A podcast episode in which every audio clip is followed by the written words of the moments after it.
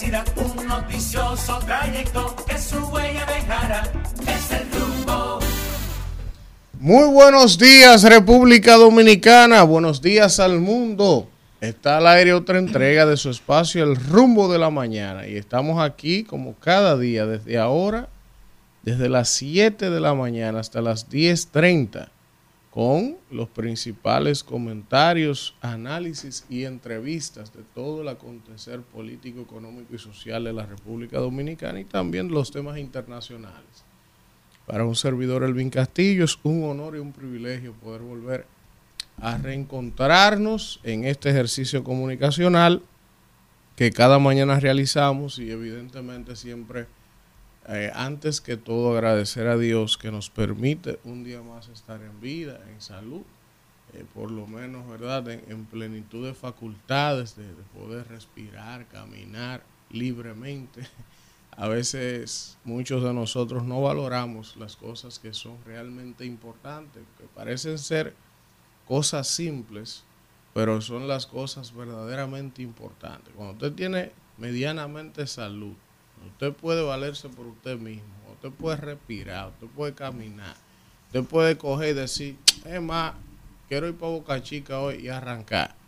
Ya solo el hecho de usted poder hacer ese tipo de cosas y si además tiene sus seres queridos cerca, eso ya es más que un privilegio de vida. Ya todo lo otro, lo material, por las cosas que uno se ofusca, eso se consigue, eso viene y va. Pero usted no hace nada con tener cosas materiales si no tiene salud si no tiene eh, paz, si no tiene tranquilidad. Y a veces nosotros no valoramos ese tipo de regalos que la vida nos da. Gracias a ustedes también por elegirnos y preferirnos cada mañana como su medio para informarse. Tanto la gente que nos escucha en la radio, a través del YouTube, la gente que nos sintoniza en el país y fuera del país. Muchísima gente que sigue nuestro trabajo en el rumbo de la mañana. Así que muchas gracias a todos ustedes. Y aprovecho para darle los buenos días a mi compañera que madrugó hoy por aquí. La trajeron primero hoy en la ruta. Ah, regando los muchachitos, la trajeron primero. A Kimberly Taveras. Muy buenos días, Elvin, y buenos días a todos los amigos que nos escuchan como cada día a los padres de familia que van camino hacia sus trabajos y a llevar a sus niños a la escuela, como el mío Jason, que va con los cinco niños hacia la escuela en esta mañana. Y a los niños también su saludito, a los choferes que van haciendo su ruta como cada día y a todos los dominicanos y dominicanas que como cada mañana se levantan a buscar el pan del mm. día a día. Así es, dice algunos amigos que están tempranito en el chat, por ejemplo, Sabino Santana. Dice él, buenos días desde Orlando, Florida. Y dice él, dígale al príncipe del pueblo de Galilea que prepare sus maletas, que viene para Orlando. Dice. Sí, la red de paletera va a llegar a Orlando, señores. Ustedes saben que aquí Alfredo ha dicho en varias ocasiones que si Luis Abinader gana, él se retira. Y entonces nosotros le hemos dicho que le vamos a poner la red de paleteros nacionales. Entonces, a partir del 2024, Alfredo de la Cruz pasará de ser un comunicador, un comentarista del rumbo de la mañana a ser el príncipe de las paleteras a nivel nacional. Y ya hay un oyente que le está diciendo, ven para hablando para que no te quedes sin nada. Bueno, señores, vamos a aprovechar para dar los buenos días a nuestra compañera que ya se integra por acá, la señora Danira Caminero. Buenos días. Gracias, Elvin. Gracias, Kimberly. Buenos días. Buen día a toda la gente que está en sintonía. Este Miércoles de quincena para los emprendedores, qué difícil. Contrale. Qué difícil buscar los chelitos para pagar ahorita. Estamos ¿eh? a 15 hoy. Estamos a 15. llegan rápido los 15 y los 30 cuando hay que pagar, señores. Dios mío. no llega. No, no llega. Y cuando hay que pagar, esos son los días que más rápido llega. Pero bueno, siempre agradecidos de Dios que nos permite llegar a todos ustedes, como cada día, hasta las 10.30 de la mañana. Bueno, eh, vamos de inmediato algunos titulares que ha preparado el equipo de producción. Ah, sin antes, ¿verdad? Eh, no deja de felicitar a nuestra productora Jessie Pérez, que está de fiesta de cumpleaños en el día de hoy. un abrazo a Jessie. Feliz cumpleaños para. Jessy, que- Mucha prosperidad, mucha salud, mucho dinero. Muchas bendiciones. mucha- salud, que lo demás llega solo. Sí, Cuando sí, uno sí. tiene salud, solo hay que trabajar para conseguir todo lo demás. Así es. Así La es. productora Jessie Pérez, que está de cumpleaños en el día de hoy. Miren, vamos con algunos titulares. Dice aquí. Una, una nota luctuosa. Ah, Lamentable tener que decirlo después de un cumpleaños, pero ayer falleció el padre de Simón y Cristina Lizardo. Ah, sí. Ah, Sí, a- ayer, la- el- al final de la tarde, noche, sí, sí, falleció. condolencias para la familia Lizardo. Ayer vi eso, sí. Sí. que Ya Cristina falleció. creo que va a ser la, La Es la candidata de senadora. la alianza Sí, por Santo por la Domingo. provincia de Santo Domingo. Así es. Miren, eh, por aquí dice que la extensión de concesión contempla que Aerodón invierte 830 millones de dólares para remodelar el Aila y otros aeropuertos. Eso con relación al anuncio que hizo el presidente ayer. Yo de la renegociación. de la renegociación de la concesión de los aeropuertos por 30 años más. Yo voy a hablar en mi comentario algunas cosas sobre eso que quiero puntualizar. De manera específica, algunos elementos eh, evidentemente positivos, otros no tanto, algunas preguntas con relación a esto, pero evidentemente que la noticia del día y de la semana, mientras tanto, será esa renegociación que ha hecho el gobierno de los contratos de concesión de los aeropuertos. Usted sabe que ayer, yo, bueno, lo comentaba en el grupo, que ellos tienen temas de comunicación, porque anuncian el discurso a las 6.20 por el canal de WhatsApp del presidente. Y a las 7 iba a ser por los medios y las Sí. redes y demás. Entonces, el discurso, me imagino que lo tiraron por el canal de WhatsApp, yo no estoy ahí, pero ya a las seis y pico, a la- antes de las seis y media, el discurso ya estaba en las redes y estaba en todos los lados. Entonces, ¿para qué tú dices que lo vas a tirar a las siete? Si lo vas a tirar antes, entonces la gente como que no lo está esperando porque no todo el mundo está en el canal del presidente y la gente se programa para, para esperarlo a las 7, porque yo lo estaba esperando para las 7 de la noche. Entonces hay un tema de comunicación ahí eh, innecesario. O sea, de- de- anunciar dos horas es algo innecesario porque al final el mensaje se diluye. No pasó en este caso porque esa es la noticia que está en todos los medios en el día de hoy, pero no es necesario usted poner No, dos horas. Por ejemplo, también uno como que se pregunta si la semanal fue antes de ayer, porque dar una noticia así un martes. Sí, bueno, él se reunió, el presidente se reunió ayer, eh, antes de hacer el anuncio, se reunió con un grupo de periodistas y con el equipo que renegoció a socializar ese, ese tema. Por ejemplo, yo, si yo hubiese, si a mí me preguntan, si yo hubiese sido asesor del presidente y me dicen, mira, hablamos la semanal ayer, ya renegociamos esto, lo tenemos listo, ¿qué tú entiendes que yo debo hacer con esto? Yo hubiese hecho un evento, un evento Claro. para anunciar en función de la dimensión y la magnitud de lo que se habló allí. Dos mil millones de dólares. Estamos hablando de que el Estado va a recibir dos mil millones de dólares que no estaba percibiendo. Estamos hablando de que. No, de entrada se- son 700 No, millones. de entrada en en lo los primero. próximos seis meses. Sí. No, la otra contrato parte es general, hasta dentro de los 30, perfecto, años, 30 años que pero incluye el que No contrato. lo estaba recibiendo. Es un logro Sí. de la renegociación. Además de Claro. que tú estás anunciando una serie de obras de alto impacto para la comenzando por el provincia de Santo asfaltado, Domingo. el asfaltado de la provincia de Santo Domingo y fíjate que el presidente mencionó de manera exclusiva el municipio y el distrito Claro, municipal donde, está el aeropuerto. Claro, eso es porque las obras, sí, muy inteligente y también, de su parte. Y también, yo Deben habla- impactar bien, pero, pero yo sin ánimo de JLP, y yo digo que voy a esperar el contrato, ni siquiera voy a referirme ampliamente a eso hasta que no lea el contrato, pero el presidente ha cogido 32 mil millones de pesos en préstamo y no ha hecho nada. ¿Tú crees que va con 700 millones que, que consiguió ahora va a hacer algo? O sea, yo te voy a explicar Bueno, él se él definió. ¿Qué va a hacer? No. Entonces, también decir que el contrato que no se recibía nada, sí se recibía. Quizás no esas cantidades que se está recibiendo, pero las tasas que se contemplan por ley se recibían de, de los aeropuertos. O sea, hay que ser justos. Pero es un logro, es un es un logro. se es un logro, pero usted no tiene que decir, no que se ya recibía tienen- nada. Se recibían unas tasas por concepto de aeropuerto, unos apellido. impuestos, pero sí es un logro.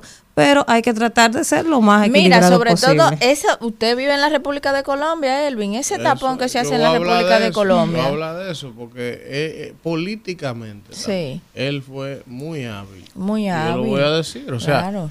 Usted puede tener diferencia, la oposición va a salir a decir que eso es campaña, claro que es campaña, porque él es candidato. ¿Y qué es lo que le- No, y, y sobre todo que hizo, y sobre todo que hizo énfasis es que el contrato se firmó en el 99, Evidente. cuando estaba su Sí. principal contendor del- del proceso electoral. No, o sea, realidad. Políticamente, eso fue una ya, la- ya, estamos, no la, sé, la Luis, campaña cruda y dura empezó. Si tú lo vas a tocar en tu comentario, el tema de los retrasos, que durante mucho tiempo y el aumento de la capacidad, todo, todo el impacto que tiene. Ojalá que, Vamos, que nada, que, que así sea. Dice aquí que el Ayuntamiento de Santiago dice que la suspensión de la licitación por contrataciones públicas es, es de maldad, a echarle una vaina a Abel y a la alcaldía. Dice el Ayuntamiento de Santiago. Eso era lo que hablábamos ayer aquí con Wallis Tavera. Crean la fuerza de tarea conjunta contra el lavado de activos. La Procuraduría, eh, el nuevo director de la policía advierte que no conoce el miedo y a los delincuentes que se recojan, dice el nuevo director de la Policía Nacional. Diego Pequeira se despidió de la vocería, como es lógico, Por fin. de la policía. La Junta Central Electoral ha otorgado otro plazo a los partidos para que corrijan las alianzas electorales. hay un, problema. hay un, una organización de un esa, movimiento un movimiento que está pidiendo ahí una, Hay un lío. una impugnación. Que le plagiaron una vaina. Sí, que le plagiaron y pusieron como que ellos iban aliados con el PRM y que no era así. Entonces ellos están impugnando ese proceso. Me imagino que ese plazo es para situaciones como esa. Sí, entonces déjame ver esto, que esta noticia es interesante. Dice aquí que los diputados modificaron el proyecto de exención de regalos para los dominicanos que viven en el exterior. José Santana, presidente de la comisión, reveló que la modificación incluye que la gracia para impuestos se otorgue durante todo el año, pero bien. Citó que es una propuesta que aplica únicamente para los dominicanos que llevan más de seis meses sin visitar el país. La Comisión de Hacienda de la Cámara de Diputados aprobó la semana pasada modificaciones al proyecto de ley que busca eximir de impuestos a la importación de regalos de dominicanos residentes en el extranjero. La propuesta original aprobada por el Senado en abril de este año limitaba la exención a las festividades de Navidad y Año Nuevo y al verano de cada año. Sin embargo, tras la comisión revisar el proyecto, se busca extender esa gracia fiscal durante el año completo. Bueno, Eso es positivo, bien. sobre todo Eso cuando usted ve bien. hoy eh, la cantidad importante de remesas que han enviado los dominicanos al, al mes de octubre, que eh, supera los 8 mil millones de dólares. O sea que así. importante. Dice aquí que Haití aplicará fuertes multas a personas que introduzcan mercancías procedentes desde República Dominicana. Ja. Ahí está lo que Danira decía, que entre enero y octubre de este año el flujo de remesas aumentó en un 3.7%. Esa estadística, ustedes saben que cada vez que el Banco Central la da, yo me quillo. que el Banco Central promueve la llegada de remesas como un logro del gobierno o como un logro del Banco Central, como algo, sí es positivo, pero es porque los dominicanos que se rompen el lomo trabajando le mandan. Y el hecho de que se haya incrementado en un 3.7% también puede ser el, el espejo de otras realidades. Por ejemplo, el, impacto, más, el impacto de los dominicanos que se han ido por la Sí, vuelta. pero también que si está mandando más es porque la gente necesita más aquí. Más. Es porque el costo de la vida se ha incrementado. Y que muchos también. dominicanos se han ido para allá y han precisamente por, por el costo de la vida que se ha incrementado han empezado a mandar más remesas. o sea que hay que verlo todo. Eso hay que agarrarlo con pinzas. Sí, es importante que está llegando mucho dinero. Ahora, yo siempre he dicho y no me cansaré de decir que, las remesas lleguen al país, qué bueno, es importante porque es un sostén de la economía fundamental. Ahora, nosotros no podemos descansar en los hombros de las remesas y el turismo toda la economía de este país solamente. O sea, aquí hay tres sectores. Zona franca, turismo y remesa. Ahí está el 95% de la economía de este país. Es una locura. Porque los tres son factores exógenos que no dependen de ti. Zona franca, esos son tipos que tienen inversiones, tú le des exenciones, no pagan impuestos y vienen y se instalan. Te generan empleo, pero mucho de ese dinero incluso ni siquiera se queda aquí, se va afuera. Porque los dueños de esa zona franca ni son de, de capital local. Tú te quedas con el costo ambiental. ¿Tú me estás entendiendo? Entonces, cuando te va el tema del turismo, lo mismo. Exenciones, es verdad, te traen inversión, te traen empleo, pero, y no es que yo no quiero que se apoyen esos sectores, ahora debemos diversificar la matriz de producción local. Aquí hay que empezar Apostar a la tecnología, a la innovación, tecnología, a la innovación Sí, sí. y fortalecer la producción agroalimentaria porque eso te da dos cosas, te autoabastece, te permite exportar, la seguridad alimentaria. o sea, te- Y volver pero- los productos más competitivos, pero bajar los costos si- Y si adquisitivos. entonces, porque vamos a ver algo, y reitero, yo no tengo, ustedes me han escuchado aquí defendiendo el turismo, yo no tengo nada en contra del turismo ni de la zona franca. Ahora, si le damos exenciones a ellos para viabilizar negocios que son tan importantes, pues vamos a darle exenciones a otros sectores, porque como quiera estamos en déficit. Como quiera hay un déficit. Entonces, vamos a aumentar las facilidades a otros sectores de la economía para incentivar la producción local. A la academia también, la investigación científica, O sea, No, aquí no la se- innovación. no invierte para Nosotros nada. Si no, no pueden avanzar los productos locales no, no sin las herramientas. No, nosotros no podemos continuar importándolo todo. Nosotros vamos a un ritmo que la producción local va a desaparecer y todo va a haber que traerlo de otro lugar cuando aquí hay condiciones para producir de todo, de todo y con calidad. Porque se ha demostrado, por ejemplo, aquí se está produciendo y nosotros nos hemos convertido en un referente regional de productos médicos, de aparatos médicos. Claro, con el con- Aquí hay, entonces, sí. entonces en si el nosotros- Parque Tecnológico Claro, de las Américas, ahí hay. Ah, entonces, si nosotros hemos logrado en un área como esa, que no es tradicional, que no- y no hemos ido posicionando, ¿por qué no podemos expandirnos a otras Elvin, áreas? todo sale de la educación. ¿Usted cree que una gente que de 6 a 9 años todavía no sepa leer bien, Que no comprenda lo que lee. lee? Está fuerte. ¿Cómo usted cree que va a no desarrollarse ese cerebro no- no para te- después poder estudiar una a nueve. ingeniería? Para poder Aquí estudiarse una carrera que venga que tenga que ver con tecnología. Oiga, usted no está oyendo el problema, que es que aquí todo el mundo aspira a ser TikToker ahí con un celular. Influencer, TikToker. Instagram. Y no es que eso esté mal, pero, Pero de eso no no, se Lo que pasa es que esos son los modelos de éxito que no se venden en los medios. Eso es lo que pasa. Usted coge y se sienta de 10 bachilleres que hay en el, de 10 Sí. en el país entero y tú le preguntas uno a uno, ¿cuál de ustedes va a estudiar ingeniería? Medicina. Y ocho te dicen, no, eso tiene matemáticas.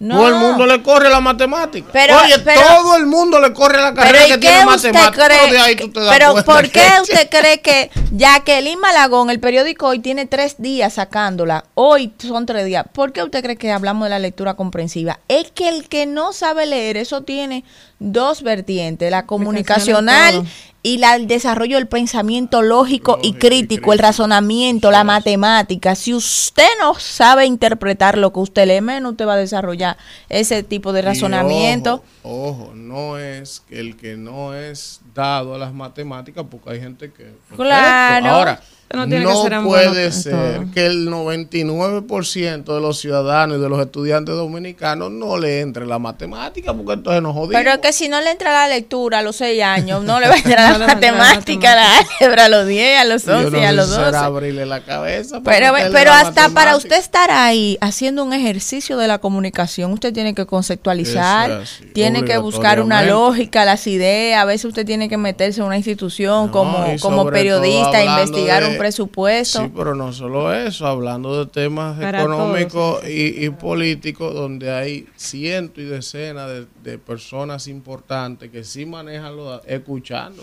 Claro. Usted, no ra- usted viene aquí a hablar un disparate, la gente lo que va a decir, pero ¿y qué es lo que este tipo está hablando? Ese No, pero como, como en este claro. pueblo nadie analiza ni nadie tiene esa, esa No, lectura comprensiva, un no. grupo, la un mayoría, grupo, no, la mayoría.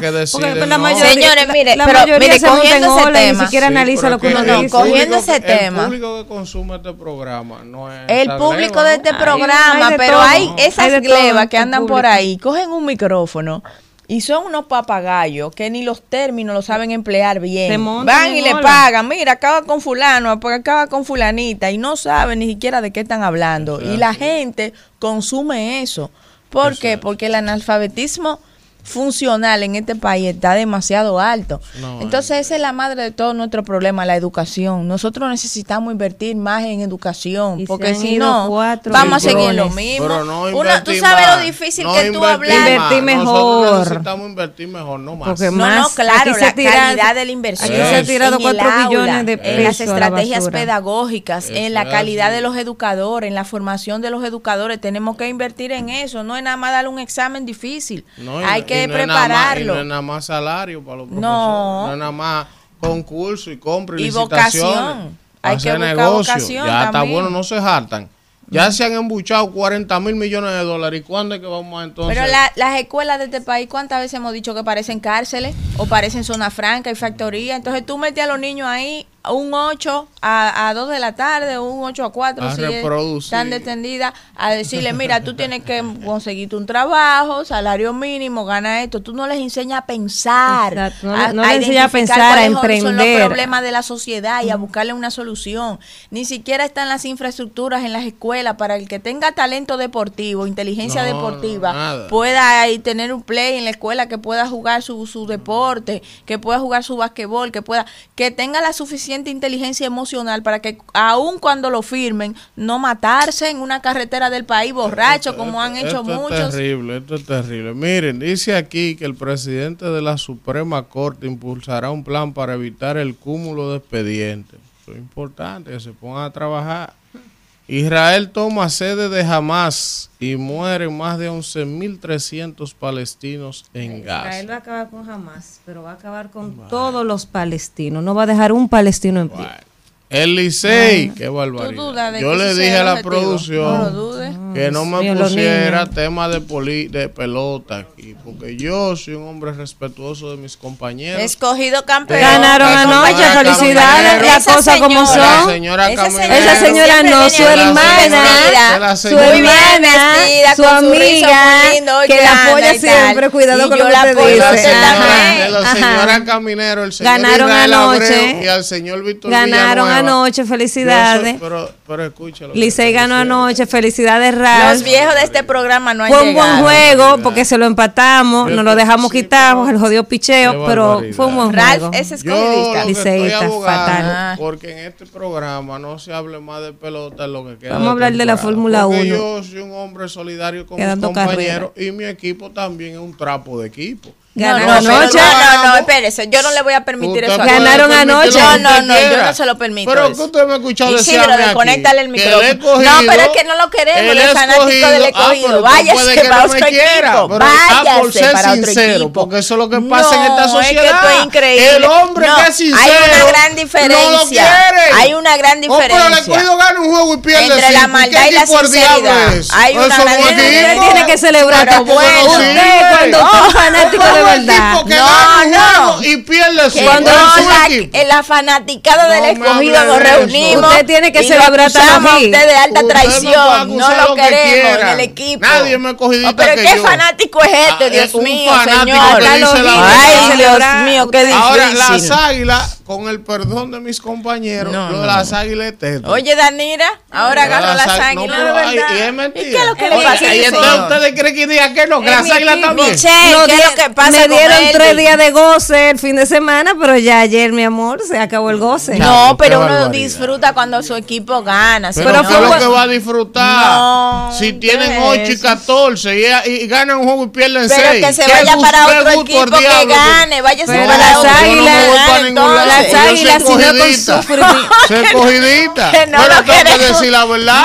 No lo queremos. Ah, yo soy escogidita, pero tengo que decir la verdad. No lo grande es, tú sabes que lo grande, que cuando empezó el torneo, ese hombre vino con ese pechito Pero parado, que tenemos un equipo, juegos. que somos los maduros. Que- Esos fanáticos no lo queremos. Esos son usted- caballos de Troya. Bueno, que nos mandan los otros Ah, equipos para que, bajemos la moral. Usted quiere que uno ande como un camión de evangélico. Con fe. Con más fe y Yo tengo, Yo tengo fe. coño, pero Yo ¿usted tengo fe qué? porque mi equipo, si no con sufrimiento, no nos lleva a finales. sí. Siempre nos hacen Sí, sufrir. claro. Y como la fe es lo último que se pierde, Mire, usted usted, nece- necesita capacidad de sufrimiento no en tiene. La, demasiado. Un hombre que duró sufrimiento. 18 años ¿Y perdiendo. usted cree que yo sufra más de lo que yo sufrí en La la vida? alegría Mire, existe ay, porque Dios existe la tristeza. Si yo le cuento, mire, No, no. señora, mire, Michelle, atiende a ese hombre eh, que viene a las águilas le quedan, las águilas son tienen 50 juegos. Sí, y, Y- y no, yo ahora te, que van 19. Yo te voy a sacar los cálculos para que tú sepas No te cuánto que su cartón su escogido. Van Usted- 19 a usted juegos, nadie ¿verdad? le ha No, no, pedido aquí- cálculo de las águilas.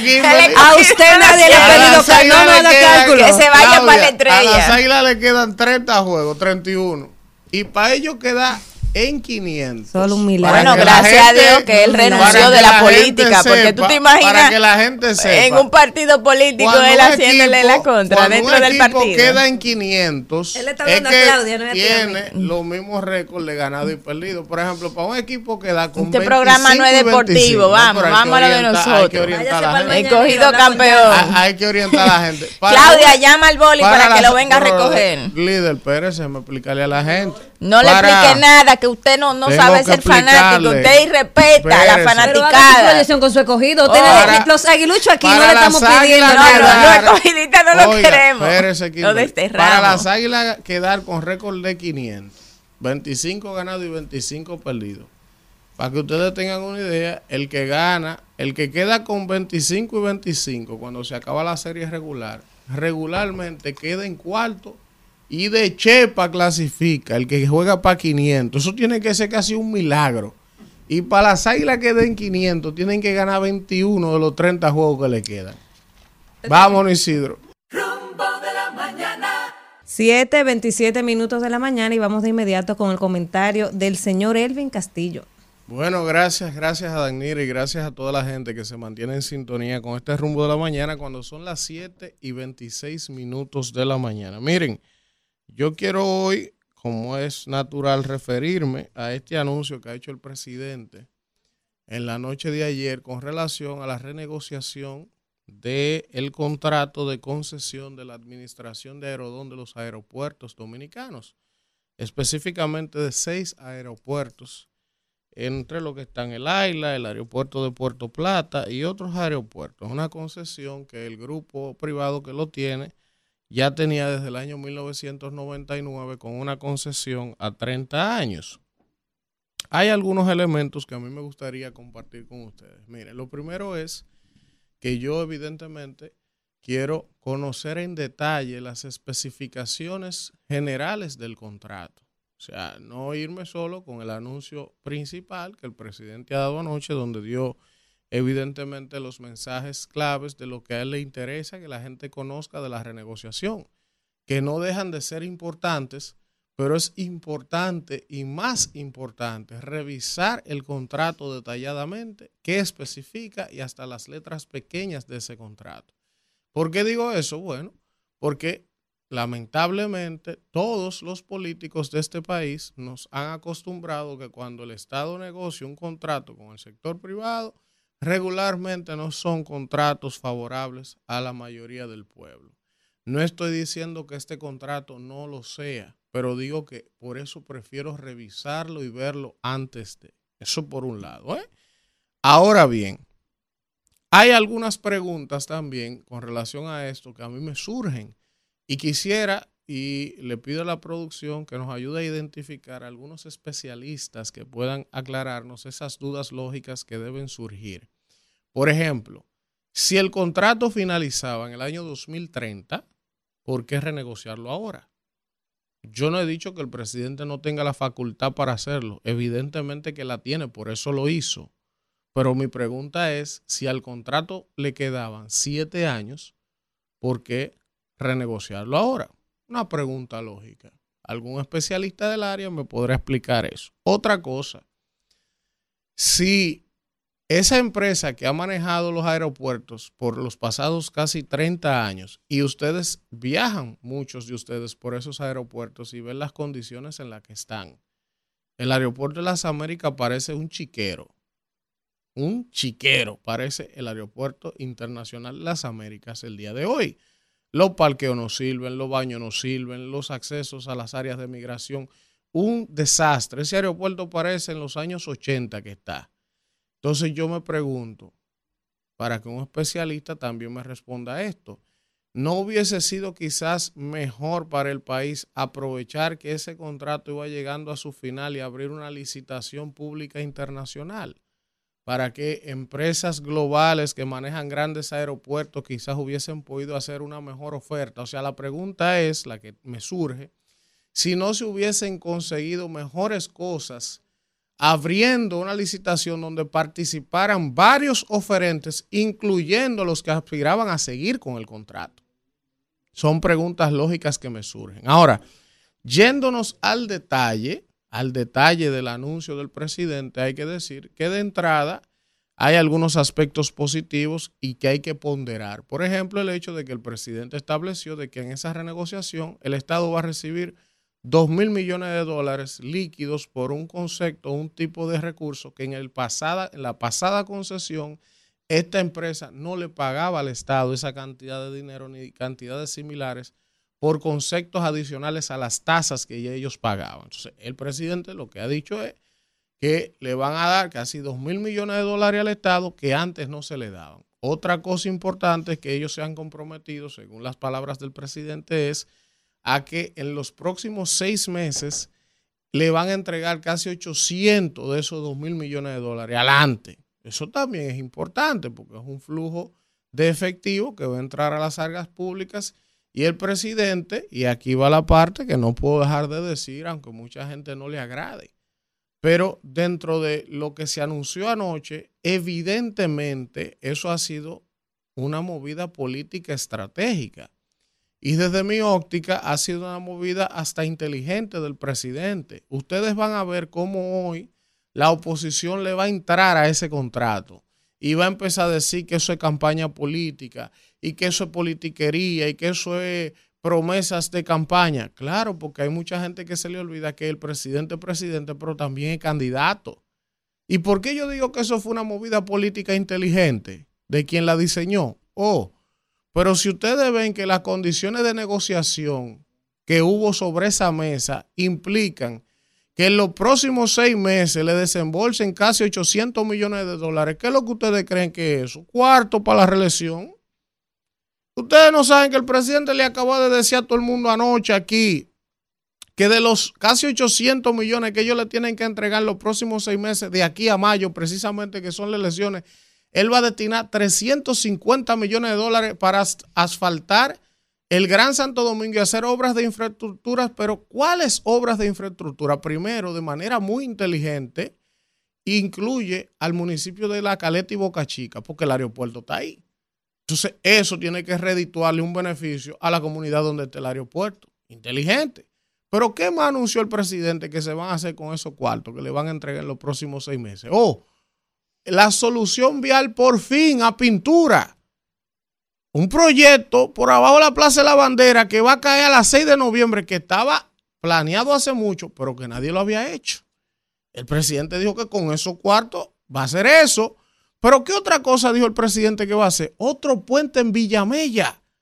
Un problema que hay en Villamella hace 30 años con los tapones, que si de verdad termina haciéndose, coño, el que vive en Villamella va a decir, mira, la luta cara, él no ha hecho nada, pero si me hace el puente, me quito un problema de arriba. Pero ¿qué también inteligentemente dice el presidente y sus estrategias que él va a hacer con esos cuartos? Un puente para la zona oriental. Otro problema que hay para cruzar la zona oriental pero habla de la solución vial de la República de Colombia. Más de 10 mil familias, 20 mil familias que vivimos en esa zona. Estamos desesperados porque alguien le busca una solución a eso. Entonces, si tú en campaña comienzas a anunciar todas esas soluciones, le está diciendo a la gente que va a recibir 800 millones de dólares en los próximos seis meses para empezar a construir toda esa vaina, tú sabes lo que va a pasar electoralmente, que mucha gente la oposición va a decir, más promesa, ha hecho muchísimas promesas y no ha cumplido nada. Ese va a ser el discurso de la oposición. Y evidentemente, todas esas obras que el presidente prometió anoche, no las va a poder construir antes de mayo. No las va a poder construir porque es imposible. Ahora, si tiene los recursos líquidos, él sí puede arrancarlas. incluso de manera simultánea. Él puede arrancarse el puente en Villamella.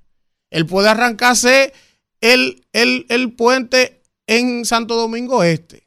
Él puede comenzar tal vía en Boca Chica y La Caleta. Él puede empezar a resolver el problema de la República de Colombia. Él puede resolver el tema de pintura. Entonces, ¿qué va a pasar? Que mucha parte del electorado de esas zonas densamente pobladas y populares, mucha gente con ese amague se inclina a votar. Eso tiene un peso en una campaña electoral. ¿Por qué? Porque el que vive en la República de Colombia, que nunca le han resuelto ese problema y está harto de los tapones, dice, bueno, por lo menos ya este me lo prometió en un discurso y yo veo la maquinaria que están picando. Entonces, para yo votar por otro, ya yo voy y voto por él para que me resuelva este problema, que es un problema que me impacta directamente. Entonces, evidentemente, además de la renegociación, eso fue una movida política estratégica inteligente del equipo del presidente. Habrá que ver, como les digo, cómo se negoció ese contrato. Ustedes pueden estar seguros que la oposición va a buscar con lupa ese contrato. A ver qué fue lo que se estableció ahí. Y reitero que para mí sería importante ver, sería importante ver de algunos especialistas que podamos consultar por qué si el contrato se vencía en el 30 se negoció ahora. Fíjense que les di varios elementos claves de que eso fue una renegociación y una estrategia política en el trasfondo. La negociación, 800 millones de dólares en los próximos seis meses. Hoy, ¿qué va a pasar en los próximos seis meses? Las elecciones. ¡Jo! Y el tipo arranca a anunciarte obras que son deudas sociales acumuladas en cada uno de esos sectores donde él las anunció. Eso evidentemente que tiene un componente altísimo electoral, aunque mucha gente quiera minimizarlo. Pero en el fondo de todo eso, si finalmente eso se materializa de esa manera, eso es positivo independientemente de que políticamente o electoralmente perjudique a un grupo y beneficie a otro. Porque al final lo que debemos apostar es a que las cosas se hagan y que la colectividad se vea impactada de manera positiva. Así que ojalá que eso ocurra, que, todas esas obras se materialicen para bien del pueblo dominicano y yo que vivo en la República de Colombia estoy feliz de que hoy que se hizo esa promesa. Ojalá se cumpla y no se queden como otras promesas que no se han cumplido. Miren, finalmente, por otro lado, quiero aprovechar, porque quiero ser lo más justo posible y así trato de serlo en cada aspecto de mi vida. Yo quiero felicitar al candidato presidencial del PLD, Abel Martínez. Porque ustedes se acuerdan que cuando inició la campaña, una de las críticas principales que yo le hacía a Abel Martínez era el hecho de que yo sentía como que él no tenía propuestas programáticas profundas, como que él no profundizaba los temas. Y yo incluso le sugerí de manera humilde que con su equipo técnico se dedicara por áreas a presentar propuestas puntuales de posibles soluciones de él llegar a la presidencia. Ayer Abel hizo un evento para presentar lo que es su plan de seguridad ciudadana y tuve la oportunidad de ver una parte del video de la presentación y me gustó la metodología, la preparación con la que se vio el evento y sobre todo que Abel designó 10 ejes para su plan de seguridad ciudadana, los detalló uno por uno, profundizó en la visión que él tiene en materia de seguridad ciudadana y eso hay que saludarlo. Los candidatos tienen que hacer propuestas en educación, en salud, en seguridad, en empleo. Tienen que plantear qué es lo que van a hacer, cómo lo van a hacer y de dónde van a buscar los recursos para hacerlo, para que la gente comience a poder ponderar o bailotear las distintas ofertas electorales. Y eso que Abel hizo ayer es correcto y ojalá todos comiencen a hacerlo por áreas y que él continúe haciéndolo. Ojalá lo haga semanal en un área distinta porque a eso es que debemos apostar. Así que felicito a Abel Martínez, el candidato presidencial del PLD, porque presentó de manera programática y profunda su visión y qué va a hacer en caso de resultar electo presidente en materia de seguridad ciudadana. Rumbo de la mañana. Bueno, regresamos en este rumbo de la mañana cuando son las 7 y 40 minutos de la mañana y vamos a continuar con este espacio y es el turno, como habitualmente ocurre, de hablar con la gente temprano en el rumbo de la mañana. Vamos a ver qué dice la gente. Buenos días, ¿quién nos habla y desde dónde? Dani UNG de los Alcarrizos. Adelante, Dani. Buenos días, buenos días, ¿cómo están todos? Bien. Fíjense, eh, quiero decirle, puntualizar en algo. Ese contrato del presidente que estuvo hablando anoche, es bueno darle importancia, pero chequearlo bien, porque los siete años que faltan en esas negociaciones, cuando tú renegocias un contrato, se pierden esos siete años. Eh, al presidente le van a entregar eh, 750, pero es por los 30 que firmó. Pero ya los siete que faltan del contrato se van a perder. Ahora, el otro punto es, cuando ese contrato se firmó en el 99, ya saliendo prácticamente un gobierno y entrando el otro, ¿por qué el vicepresidente de la República en ese entonces, que era el presidente Abinader, no lo revisó? Que sería bueno también. Que pasen buenos días. El vicepresidente. Pero. Luis nunca fue vicepresidente de la Yo no República. entendí eso. Buen día, ¿quién nos no habla y de dónde? Dani, buenos tiene días, que buenos días. explicarnos eso. Confesor Martínez de Santo Domingo Este. Adelante, confesor. Mire, Erwin, el tema obligado es el tema haitiano. El presidente ha manejado una temblorosa, inconsistente sobre los haitianos. Por un lado cierra la frontera y hace un aparataje, por otro lado siguen las escuelas llenas de gente ilegal y los hospitales, las haitianas por un lado le cierra a los infelices que venden en la frontera, pero por otro lado le abre a los grandes consorcios que le lleven a Haití. Y ya los haitianos están que están poniendo condiciones. Lo único que le falta es pedirle a Binader que quite la vicepresidente para ellos poner un vicepresidente ahí que despache junto con Abinader. Bárbaro. Buen día. Buen día, mi hijo. Ey, el promotor. Mire, promotor, usted sabe que la hija suya me escribió. Ajá. Y yo, ella me escribió y yo iba saliendo de viaje y le dije cuando regresaba y que me volviera a escribir cuando regresara y no me ha escrito. Así que dígale que me escriba. que le escriba. Sí, estábamos dándole las gracias por anticipado. Yo sé que con usted va a ser un éxito eso. Y no se va a arrepentir, porque tiene educación escolar y educación de casa.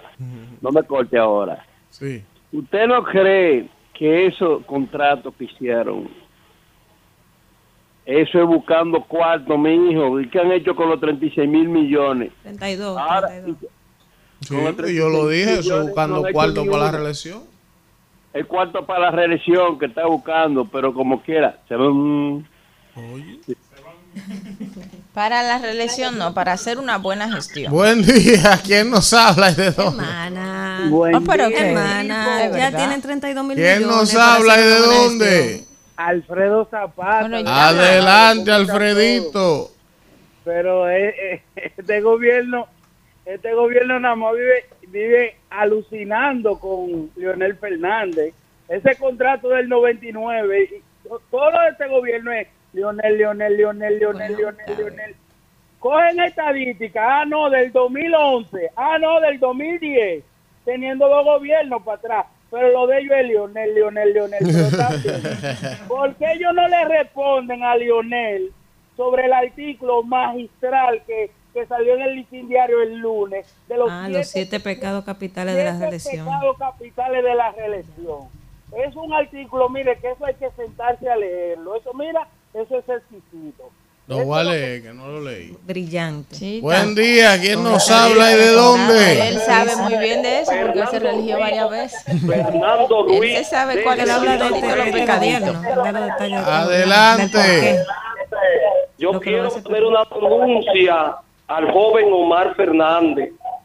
Poner esa denuncia, ya que todas las encuestas, si es verdad que esas encuestas son reales, realmente es un abuso que él está haciendo. Omar Fernández, oye, los mínimos puntos que llevan son 20. Entonces, si es real, vuelvo y repito, si son reales esas encuestas, porque me puse a analizarla y a ver las, las encuestas eh, para la senaduría y realmente es un abuso, así que hay que ponerle esa denuncia a Omar porque está cometiendo un abuso. Gracias. Buen día, ¿quién nos habla y de dónde? Buenos días, Elvis Castillo, Valentín Tavares de San Luis. ¡Ey, Valentín! Saludos, Valentín. Tanto tiempo. Bueno, Kimberly, ya están creyendo en las encuestas con Omar, por lo menos ya están creyendo, ¿verdad, Kimberly? Sí. Bueno. El PPG dio un palo duro en San Luis, mi hermano. Fíjate, yo dije que iba a dar esta primicia aquí. En San Luis se dio una situación con dos candidatos a la alcaldía. El alcalde actual que se reelige y, y Wendy Cepeda. Pero el alcalde actual quedó fuera por una encuesta que se hizo. Ahora el PPG lleva a Rodolfo Valera como candidato a alcalde por San Luis.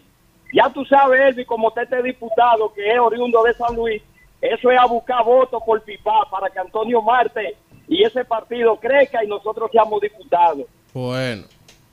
Buenos días, ¿quién nos habla y desde dónde? Buenos días, buenos días. Tres meses que no podía llamar. Luis Hotel de Santo Domingo. Adelante, Me Luis. sale, me sale medio minuto más. Oye, Edwin, ese contrato que está buscando Luis Abinader Corona, aquí hay personas que tienen nombre y apellido y edad, una cédula y son dominicanos. ¿Por qué Luis Abinader Corona no le dice al pueblo dominicano qué ha hecho con los 32 mil millones de dólares que ha cogido prestado? Con ese, con ese aumento de la luz, ¿qué están haciendo con ese dinero? Porque eso es un robo lo que están haciendo. Y ese contrato de, de la, de la, de Agrodón compañía, que por dos minutos te quitan a ti 400 y 500 pesos por un vehículo y, te, y tienes un truco para movértelo con grúa para que tate mil o dos mil pesos. Mire, esos son contratos marzanos de Luis Abinader Corona. Qué barbaridad. No, pero no fue Luis que lo Buen hizo. día, ¿quién nos habla y de dónde? Habla el pastor José Moscoso desde aquí, desde Newark, New Jersey. Adelante, hermano, de Newark.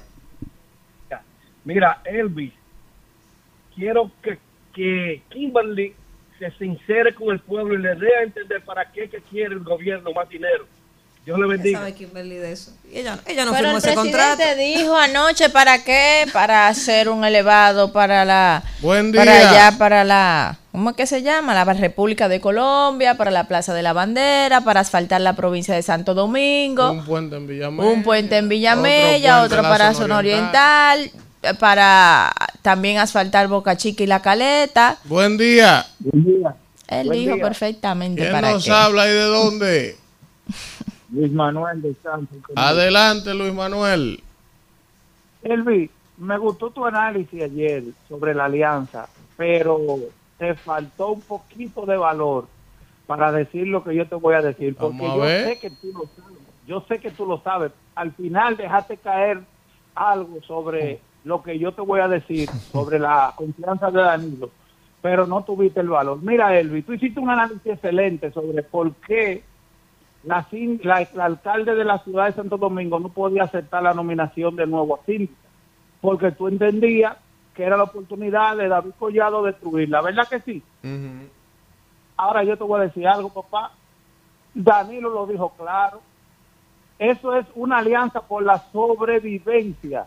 Al que menos le conviene que a Leonel le vaya bien es a Danilo Medina, porque ahí mismo se, se acaba el PLD. ¿Tú crees que Danilo Medina, que no es un estúpido, va a dejar que Leonel le quite su partido? Yo siempre le donde ya donde ya ya Leonel es que está decidiendo dentro del PLD porque Leonel le tumbó el brazo a Danilo dentro del comité político para que se haga esa alianza va a él dejar que Leonel sabiendo que Abel no va para ninguna parte que Leonel le quite el partido Bueno. tú sabes que Danilo en las congres- en las municipales se va a hacer la alianza 100% pero de ahí para allá Danilo lo que va a obrar para, para que Leonel no avance porque Yo pienso eso. La- los hechos me, me demostrarán lo contrario. Esa teoría que él plantea, yo se la he compartido a algunos amigos que me han preguntado qué yo creo de esa alianza. Vamos a ver. Si es verdad que Danilo... Rescate RD, la si es- alianza que necesita ser rescatada. Vamos, vamos a ver si es verdad y que, Danilo va a poner todo su empeño, su corazón y su esfuerzo en que Lionel vuelva a subir la calinata del Palacio Nacional. Bueno. Eso tengo yo que ver. Yo los llevo en el corazón. Buen día. La ¿Quién nos habla de dónde? Rodríguez de Pradera. eh. Adelante, Rodríguez. Oye, pero un especialista, el doctor Fernández haciendo contrato, porque Danilo dijo del 97.3 y ahora este era 99, eh, 100 y 0. Oye, ¿Eh? ¿Qué te parece? No No, exagere, sean borregos, que no señores, exagere. tienen que ser, eh, Tanto tienen que tener así la no, capacidad tanto analítica. así no. Se pagaban unas tasas. y Buen unos día. impuestos. Buenos días, mis queridos amigos. Gracias a Dios que pudo entrar Danira. Un abrazo para. Fidel. La Fidel, próxima ¿cómo está? Fidel, te van a hacer un puente para allá. No, yo voy a hablarte de eso ahora, porque yo te voy a tumbar ese, ese canto de sirena de tu presidente. Yo te lo voy a, te voy a tumbar eso. Y a Herbie, un abrazo para ti, Herbie. Gracias, Y hermano. mira, eh, eh, Danila, Hey. Danila Caminero, tú eres excelente, tú eres brillante cuando se comenzó el, el programa y por eso yo siempre te sigo y te seguiré. Gracias, Mira, eh, pero a Herbie, como dice el narrador del, del liceo, lo engañaron como siempre, como a un niño chiquitico. Mira, Herbie, digo que Danila es, brillante, porque ella dijo que con este canto de sirena del presidente Luis Abinader, de la renegociación aquí del, del, aeropuerto, donde va a recibir cientos de, de- o miles de millones de, dólares. Y Danila Caminero dijo, muy, muy, muy bien dicho, señores, pero este gobierno ha cogido más de 36 mil millones de, dólares y no hay una obra que pueda recibir más que algunos mamotretos por ahí. Entonces, esto no es más. Como dijo Caminero ahí, y yo quiero que ojalá se hagan esa obra, Elvin, como tú dices, pero te engañaron, Elvin, porque con 36 No diga mil que lo engañaron que porque todavía no han cogido, empezado han las obras. Dele el beneficio de la duda. Entonces, esto es, este es el anuncio que ha hecho el presidente hoy, Elvin Castillo, mi amigo, que te engañó de nuevo. es meramente político porque hay almas que salvar y tú lo verás. Pasen buenos días. Qué barbaridad. Buen día. ¿quién nos habla? La oposición está ciega. Sí, buenos días, Elvi, buenos días. Por más que Tú tú le enseñes. Elvi, deme un segundito nada más, mi, mi aliado. ¿Me escucha? Sí, adelante. Oiga, Elvi, en este país, lamentablemente, lo que falta es vocación de servicio en todas las instituciones. Mire, yo soy de la diócesis de Barahona, yo soy de la escuela de Mamerto Riva, ¿usted oye? Ese, ese obispo fue que me formó a mí, pero oiga lo que pasa, aquí hay muchas personas intelectuales y bien preparadas. Ese problema de Intran, digo cómo era que se iba a resolver cuando sonó el primero que iban a poner ahí cuando ganó Luis Abinader y por buscar carita bonita y carita bonita, mira lo que está pasando. Gracias. Buen día, ¿quién me, quién me habla y de dónde? Santo Domingo Este. ¿Quién? Eurición, Santo Domingo Este. Adelante. Una pregunta. Pero van a poner a hacer el puente la misma empresa que hizo la Junta. el puente. Porque si es así, que no ya está, yo estoy poner harto de puente. esa maldita junta del puente. Se volvió a romper. Se volvió a romper la junta. Buen día, ¿quién nos habla y de dónde? Buenos días, buenos días, Leody del Distrito. ¿Quién? Leody del Distrito. Adelante, Leudis. Me circunscribo a lo de Fidel, pero ahora quiero decir algo también. Mira, entonces el presidente ahora renegoció porque supuestamente va a ser más, tú va a ser eh, puente, ¿verdad? Ok, entonces en cuatro años, teniendo posibilidad de tener cuatro más, él no hizo una obra importante de la que prometió.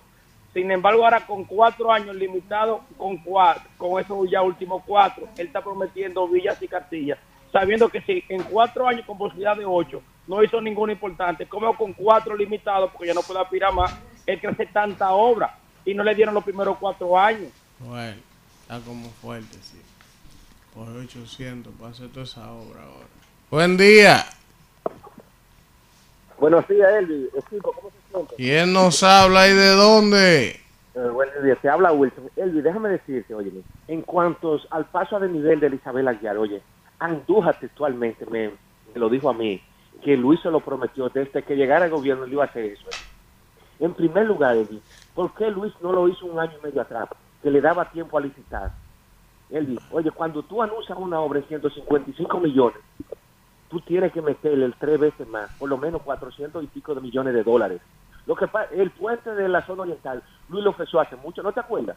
Lo que pasa es, ¿por qué no hizo eso anunció un año y medio atrás que le daba tiempo a comenzar? Él y el pueblo no es tonto.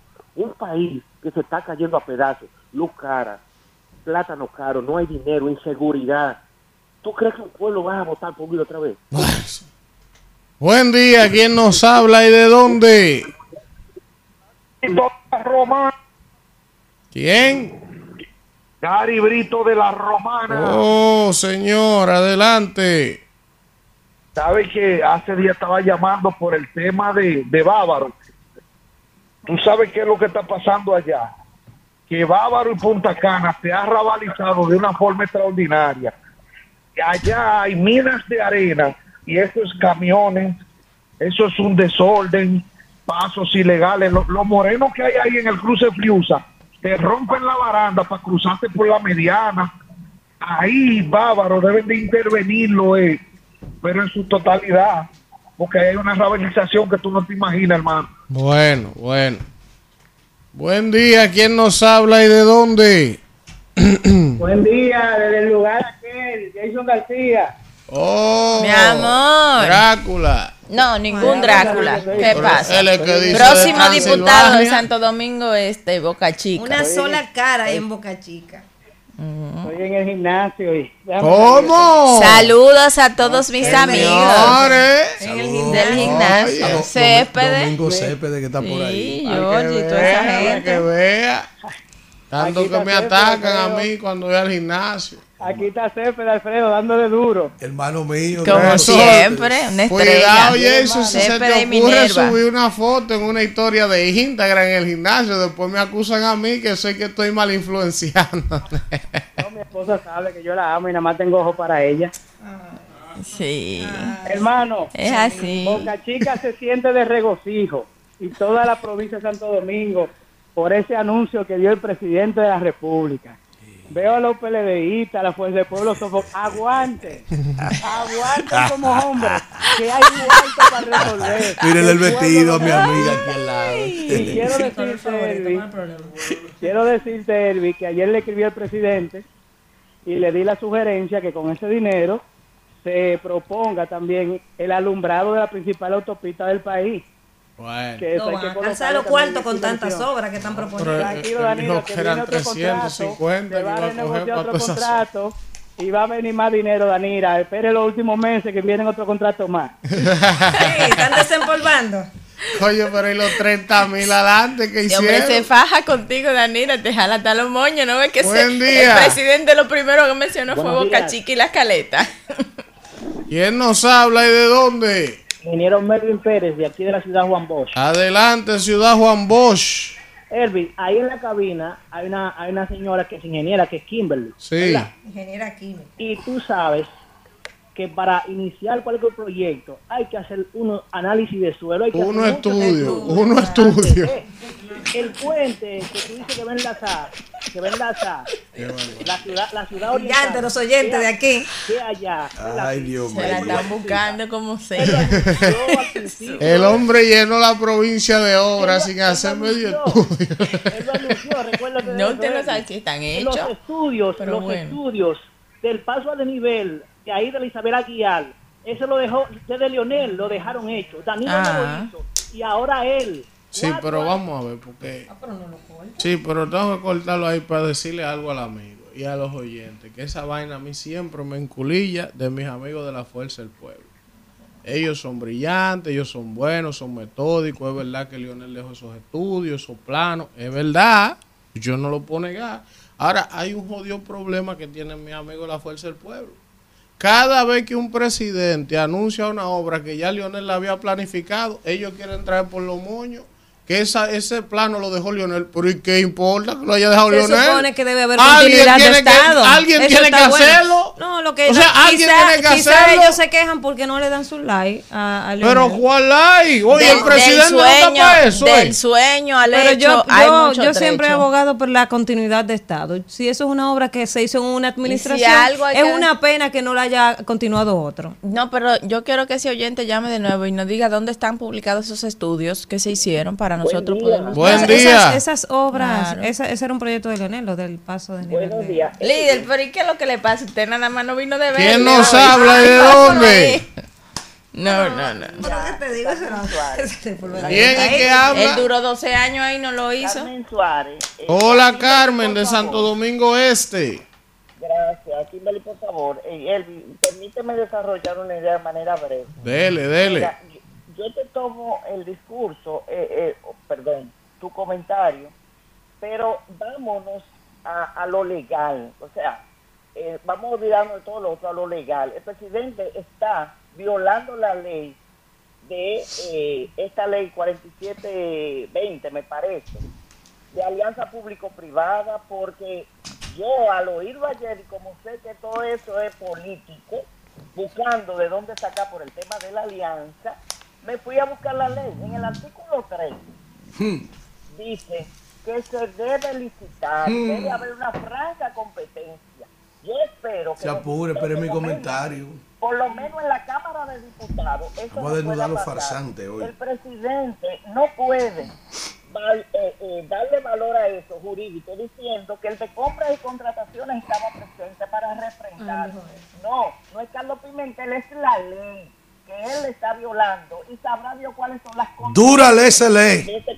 La ley es dura, pero es la ley. Y ojalá, y lo voy a ayudar ahora, Elvin, lo voy a ayudar. Ojalá que él pudiera inicialmente ni siquiera cumplir con lo que está prometido. O sea, él de verdad piensa que este pueblo va a votar por él nuevamente. Él volviendo a prometer vaina que ni siquiera la que prometió la cumplió. ¡Qué llamada! Pero él, va- él dijo que van a mandar el contrato al Congreso en los próximos días, o sea que... Yo, yo, él debiera mandar al Congreso y a los Vamos a llamar a Iván, a Iván, al No, senador. porque uno como periodista lo de puede pedir Piña. en el Congreso. o Eh, sea va que- que Iván. Compártalo. Bueno, él tiene su opinión. sí, él es él dijo que lo va a- Lo va a a- revisar, pero yo no necesito a nadie un experto, eh. Ay, Yo lo quiero, abogado. yo lo quiero leer. Él es abogado. Yo lo pero quiero lo que leer. dice que él quiere No, no, no. revisarlo, él no ha dicho nada todavía. Pero vamos a escucharlo porque la parte de pero yo no- no, Pues nada más con, con, con Willy No, Tambor y pero, con, con, pero, con pero Redoblante. ¿y quién ha buscado aquí la parte oficial? No ha hablado nadie a favor de eso. Yo lo que quiero es experto en el área. ¿Tú sabes lo que yo quiero? Un tipo que me diga a mí por qué si el contrato se acababa en el 30 se renegoció ahora. Sí. Eso jurídicamente a mí me interesa saberlo. Y si era más conveniente, y si era más conveniente hacer una licitación nueva o ah, renegociar. exactamente. No, pero es que Por eso yo legalmente. quiero especialista en legalmente, el área. Es que legalmente no es posible. Ahora, el Estado puede renegociar cualquier No, contrato y la revisarlo. No por encima de la ley, claro la que ley, no. no. Pero sí lo puede Pero revisar. algo que dice Elvin, tenemos años quejándonos del aeropuerto, del desorden, de- de- o sea, y le vamos a dar a la misma gente que tiene Oh, ese pero bendito desorden. Y Sí, dicen pero es que la ley no es darle, dice- es que ellos tienen Bueno, derecho. Está bien, ellos tienen derecho, pero también otros tienen derecho a participar en un proceso de licitación pública lo internacional. termina donde Entonces, sí, Pero es que ya esa licitación ellos- pasó en el No, 99. mi amor, pero sí, pero Sí, entonces se va a vencer. ¿por qué Entonces, ¿por qué no, renegociar re- y ¿por no qué ahora? Bueno, y no renegociar en el, en el pero 2000, en es el 2027, mejor, en el es 2028? mejor- es mejor que las condiciones cambien ahora que cambien en el 2030. Faltan No, siete años para el hermana. 2030 Sí, pero todavía. Y eso tiene tiempo lo renegociándose. Eso no fue ayer ahorita que Lo se que estamos diciendo, ellos tienen años que en él eso. pudo hacer esa renegociación de contrato ¿eh? y, y- y evaluar qué era lo que ellos ofrecían. Si yo podía conseguir en una oferta de licitación internacional mejores Que condiciones. ese es el fundamento de la ley de compra. Conseguir las mejores opciones en beneficio del gobierno. Y sobre todo Buen que día. Sí, pero ellos tienen un derecho siempre adquirido, ese- no pueden acabar con el que contrato que- de esa manera. lo que- No, no, pero entonces, entonces el proceso no debió ser ahora, No, sino en el 2028, Está porque se vencía en el 29 Sí, de No, pero es que tú no, si tú tienes la oportunidad de renegociar, Vamos tú no puedes decir, algo. no, yo tengo que esperar que me terminen de joder para renegociar. lo que Kimberly dice, Porque si la es empresa aceptó la negociación es por derecho algo. concedido hasta el 2030. Usted no le puede sí. quitar eso hasta el 30. exacto. En caso Lo que de usted la- puede hacer es lo que es- hizo el gobierno, Pero también, renegociar. también si tienen su derecho hasta el condiciones. 30, ¿por qué adelantarse en el 23? Bueno, Por es eso, pero. Danira, Debe ser políticamente conveniente, un- pero también usted debió hacer un- un- una licitación Bueno, pública internacional. No, no es que no puede. porque Ah, la empresa pues tiene un derecho adquirido al empresa tiene 2030, un las condiciones 30, jurídicas, lo que permite el derecho es una renegociación del contrato ¿por y eso fue lo que se hizo. ¿Cuál es la premura en usted adelantarse? ¿Cómo la premura? Si le están el robando al 2030? Estado, si le están estafando al Estado. Claro, porque el. Estado está dejando de No pensar. están ¿Por qué la empresa se dio? Vamos ¿Por a qué la empresa se dio? Por algo la empresa se dio. ¿Por qué la empresa se dio? Por algo la empresa se dio. Por algo la empresa se dio a la renegociación que Vamos se a esperar hizo. que el contrato salga y vamos a leerlo. No, pero, vamos a ah, pues, ah, pero si yo puedo lograr mejores términos, yo me voy a sentar aquí Vamos y esperar que vamos- llegue la fecha vamos para yo renegociar. No. Pero vamos a tratar ese objetivo. La empresa tiene un derecho hasta el 30. Claro. El gobierno tiene la facultad de hacer lo que hizo. Si en la renegociación se consiguieron mejores condiciones que las que existían, ese es el argumento que tiene el gobierno. Claro. Aunque para mí y para ti, si hubiesen podido conseguir mejores condiciones en una licitación en el 30, pero cada quien negocia en función de lo que De entiende. lo- y de lo que se Y de puede, lo que se logra, el lo que marco se puede. jurídico se Eso es puede, así. permite. Buen día, ¿quién nos habla y de Vamos a esperar a dónde? que salga el contrato y vamos a leer la letra chiquita. hablar la gente. ¡Oh, Villamella, Villamella. Pero ¿y dónde que tú estás que no nos llama? Yo estoy en el mismo lugar. Está buena la pero venta, Villamella, que no ha soltado. En esta chatarra de país, a veces uno, uno tiene que hacerse loco. Pero Villamella, ¿por qué es que tú nos llamas? Porque cuando suelo llamar nunca me comunico. Por ejemplo, ahora veo que lo, la alcantarilla y los contenedores como que están más calmados, no sé. Varias cosas. ¿De dónde Chu sacó todos esos machetes viejos? Si así sabemos que los delincuentes ¿Cómo están fue? No fue Chu, fue Ten. Debieron, debió el presidente de darle con lo mismo a él, Ay, que no ya, sea ya. ridículo. Hay un audio por ahí. Entonces, la otra es, decía mi mamá, ni tan buena la llama para tanto caldo. O sea, el, el presidente tiró esa, esa bomba Qué barbaridad. queriendo apagar varios fuegos que en este gobierno como que el- la, la, eh, la llama como que no se apagan nunca, yo no entiendo. Y la otra es, ¿y, y, y qué es lo que hay que hacer con lo, como decía la doña, ¿y qué es lo que tiene el cumbre que no hay quien lo tumbe? Que el presidente, por más diablura que pasan, el- los números del presidente suben y suben como le espuma, yo no entiendo. Déjala terminar, profesor. Pero Lo veo ya. con el dedo ahí. Pero que ya. No, que tiene- lo veo con el dedo Tiene ahí. dos minutos. No, no, déjela terminar. Ya tenía tres meses que no llamaba. Vamos, me va adelante, a cuartar a mí. Para arrancar ese teléfono. Aquí es lo único que puede coartar el señor. Haga lo que usted entienda. Yo exijo mi tiempo. Exíjalo, Villamella. Adelante, que aquí estoy yo. Este ¿Por qué usted, Villamella, y yo se lo permito? tiene madre este país. Mira, se le cayó, se le cayó. Se le acabó el da la con- bendición de vamos, Dios. espérese, vamos con el chat. Sí, Dios- Dios va adelante, vamos Dios. con el chat de YouTube. Dios va adelante si usted llega temprano. Usted llega a las 8 y Oye, media. Dios adelante por encima de todo. En Anuncie. cualquier momento. Ah, deje- Arrodíllese. No lo salude así. Como vamos con el chat de. YouTube. No diga, vamos con el otro rumbo, porque ese es un programa aparte, según me cuentan mis espías. El la salmo que es, tengo es ahí. simple la palabra, pero fuerte. Dice hoy el salmo 147 en su versículo 3. Oye, pero los salmos son muchos. O sea, 147 este y, fa- y falta el salmo. Sana a los que tienen roto el corazón y venden las heridas. Amén. Lea ahí ahora. Vamos con el chat de YouTube. Está por aquí el Gallo Transport, Robin Canela de Nueva York, Stewart Barona Díaz, Julio Veras desde Nueva York. Oigan quién está aquí. Víctor Villanueva, Desde España. Desde Madrid, España. escribiendo. Charlatán. Está Wanda. Por aquí está Francisco Alberto Mercedes, Alex Aimé desde Michigan, Claudio Segura desde Sevilla. Abrazo, Claudio. Hermano nuestro Sixto Báez desde Nueva York. Está también por aquí el señor Ralph Pérez, la Esa gurrupela. gurrupela. Está Jaime Luciano. Suéltame, Ralph. Por aquí Ismael Arache también está Wanda, Robert Mora. Que subirlo a la lista Está negra. Miguel Ángel Pérez desde Holanda. A Maurice Mora, Lucy Esther Díaz desde Ámsterdam. También nos escribe a Mauri Castillo. Esteban Faña nos escribe también saludando por aquí. Elida Simé desde Aruba. Gervasio Peña nos saluda. También está por aquí el señor Mario que saluda a Danira. Dice que es la mejor comunicadora. Está por aquí Lenín Castro desde Pensilvania. Cornelio Rodríguez desde Filadelfia. Está por aquí también Wellington Jiménez, dice Víctor Villanueva, se van con todo y aerodón. Está por aquí también Raiza Aquino. Desde allá, Víctor. Se va- está Raiza Aquino desde Suiza, también está el Gallo Transporte. Mi amigo Nelson Furcal, Santo Domingo Norte, ese primo del doctor Roberto Furcal, un dirigente importante del PRM, Nelson también. Gervasio Peña y Celsa Hernández. Está por aquí el Imperio Peledeísta. Sí, 600 personas conectadas a esta hora en el chat de YouTube del Rumbo. Félix Medina, Andrés Félix, René de el Olio. Gracias, gracias. El oso mañoso que Oye, tiene día que no se conecta. el oso mañoso. Sí.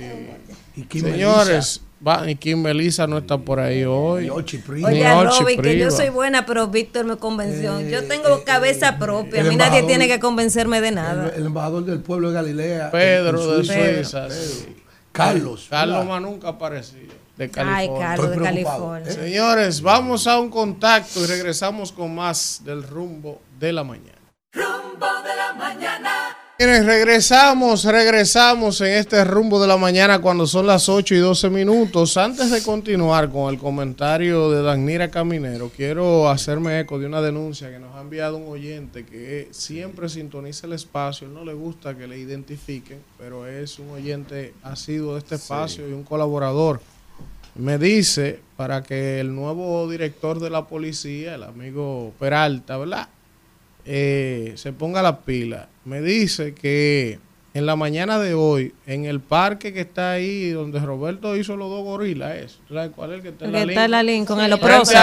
Mola, En los sí, próceres, sí. sí. Cuando empiezan En los los próceres. Oiga esto, atención obra pública, dos desaprensivos en un motor con chaleco del Ministerio de Obras Públicas atracaron a uno de mis empleados. Eso fue aproximadamente a las seis y media de la mañana, le quitaron el celular y su mochila. Entonces, la policía que monte un servicio, ya ellos saben que andan unos bandidos con unos chalecos de obra pública para hacerse pasar como empleado de obra pública y andan atracando en un motor en esa zona.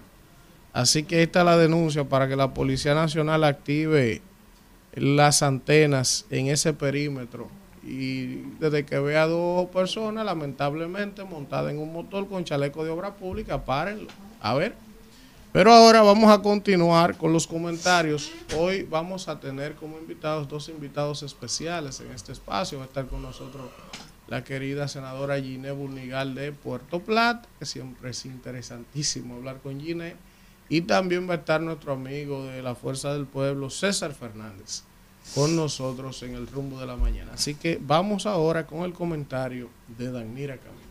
Gracias, Elvin, y gracias a toda la gente que está ahí en sintonía cuando son las 8 o 15 minutos de la mañana. Y ustedes saben que uno a veces viene aquí y critica eh, el desempeño de nuestros legisladores, de los senadores y los diputados, pero también eh, hay que resaltar cuando se hacen eh, buenos proyectos o buenas propuestas en el Congreso.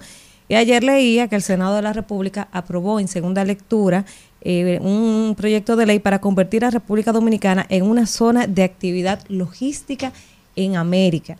Y esto porque eh, República Dominicana pues tiene una ubicación estratégica para toda la región eh, del Caribe. Esta es una propuesta del senador, el amigo Victoria Yet, que ya fue aprobada en dos lecturas. Ayer fue aprobada en segunda lectura en el Senado de la República y esta propuesta pues va a pasar ahora a ser discutida eh, a la Cámara de Diputados también en dos lecturas. Y entonces este proyecto de ley busca que la República Dominicana eh, pues sea convertida en una zona de operación logística a nivel regional.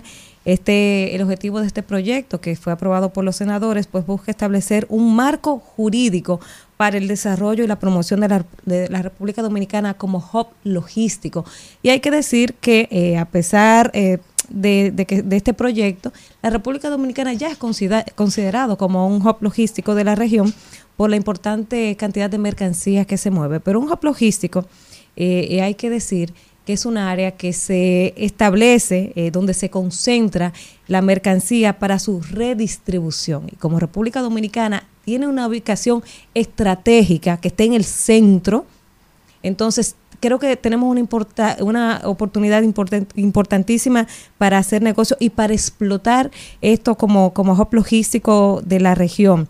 Un puerto o, o los diferentes puertos, tenemos eh, específicamente ahora eh, me parece que son seis puertos que están destinados para, para mover estas mercancías y esto funciona como centro de conexión de República Dominicana con los demás eh, puntos de, de, distribución, sobre todo el puerto de Holanda, que uno, es uno de los más importantes y la República Dominicana va a recibir múltiples beneficios eh, con esta iniciativa del senador Victoria Yet. Decía el, el director de aduana, el amigo eh, Sanz Lobatón, eh, que el, la- el sector logístico eh, pues es el próximo gran salto de la economía de la República Dominicana. Y por eso esta es una de las importancias que reviste este proyecto que está planteando Victoria Jet porque eh, se va a comenzar a promover a República Dominicana como hub logístico para la región. Y ahí el Ministerio de Relaciones Exteriores tendrá que hacer una labor importantísima con todos eh, sus, eh, sus consulados y las embajadas para dar a conocer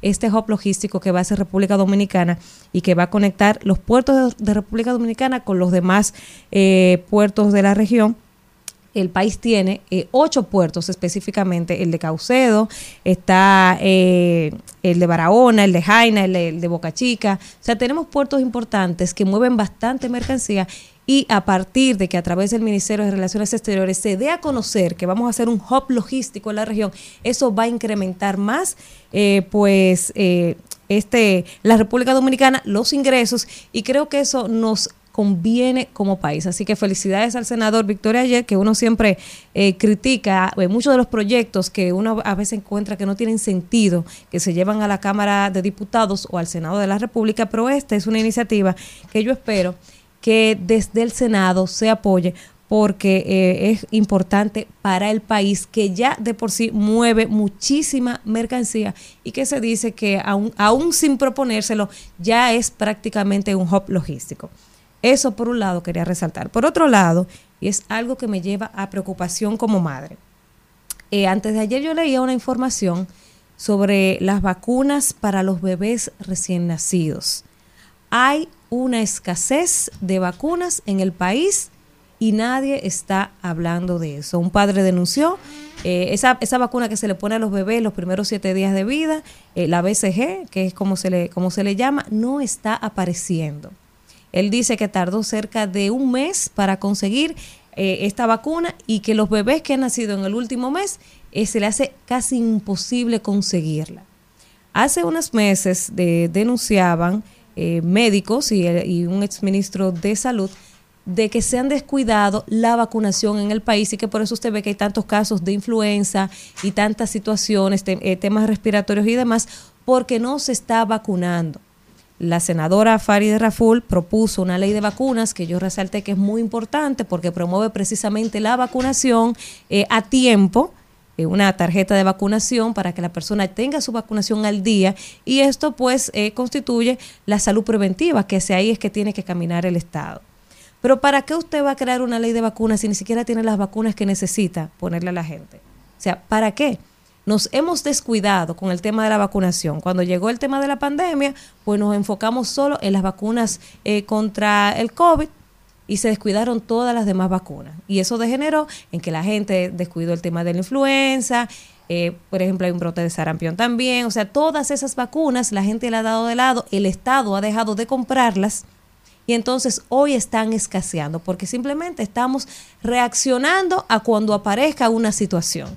Entonces, este padre eh, hace el llamado y dice, la respuesta que dan es que no hay vacunas para los bebés recién nacidos. Y yo desde aquí quiero hacer el llamado a, a salud pública para que le preste atención a esto. No hay vacunas para los recién nacidos. En el último mes los bebés que han nacido no, han- no están consiguiendo la vacuna del BCG y los niños están desprotegidos. Entonces, si vamos a promover esa ley de vacunas, ¿dónde están las vacunas que se van a poner? Se ha descuidado todo, eh, el, el sistema de salud de la República Dominicana se ha descuidado por completo. Aquí se destaca bien el rol de, las autoridades con el desempeño en el tema de la pandemia, excelente. Pero ¿y lo demás? Porque no solo es que el COVID, y lo demás. Y una, y una muestra de eso es que nos descuidamos con el tema de la salud, lo que ha pasado con el dengue. Nos hemos descuidado en todo lo que tiene que ver con materia de salud. Solo se han enfocado en comprar jeringuilla, eh, en hacer licitaciones, pero no se han enfocado en el tema de salud preventiva. Y parte de la salud preventiva es la vacunación a tiempo. Entonces, hacer el llamado al Ministerio de Salud Pública para que le preste atención a esto, porque nuestros bebecitos que están naciendo en los últimos meses están desprotegidos porque está escaseando la vacuna BCG. Ojalá que la tengan en carpeta para comprarla, ojalá, porque esto representa, señores, eh, problemas para la familia que andan con miedo. Hay demasiadas cosas en la calle, el, el sarampión, la influenza, el sincitial, hay demasiados virus interactuando y los bebés están desprotegidos porque al Estado se le ha olvidado prestarle atención a la salud. El rotavirus, o sea, eh, anda de todo en el aire. Entonces, vamos a prestarle atención a este tema de, de esas vacunas porque tener una ley sin vacunas no tiene sentido si usted no tiene vacunas para ponerle a la población. Hasta ahí lo dejo, Isidro. Atienda ahí. Bueno, regresamos, regresamos en este rumbo de la mañana y tenemos por aquí nuestra querida amiga, parte de este espacio, claro, que abandona por momento y pelea mucho con nosotros a veces. Yo. Gidea Fornigal, senadora de Puerto Plata por el PRM. Una mujer de Candidata carácter Y candidato otra y una mujer frontal. Ay, sí, me que pudieron se- quitar, Alfredo. Que nos dijo, que nos dijo, el que me quiera llevar primaria a mí, me queda muy bien este verde que tengo puesto. Ay, Dios mío. Hasta ahí No, llegó. no, pues, ella, ella adelante planteó su postura para eso mismo, para A que no me fueran a encanta, inventar. a mí me encanta color verde. Yo no puedo pelear con alguna de esa gente porque tengo mis votos ahí. Ay, ay, ay, ay, ay, ay. No.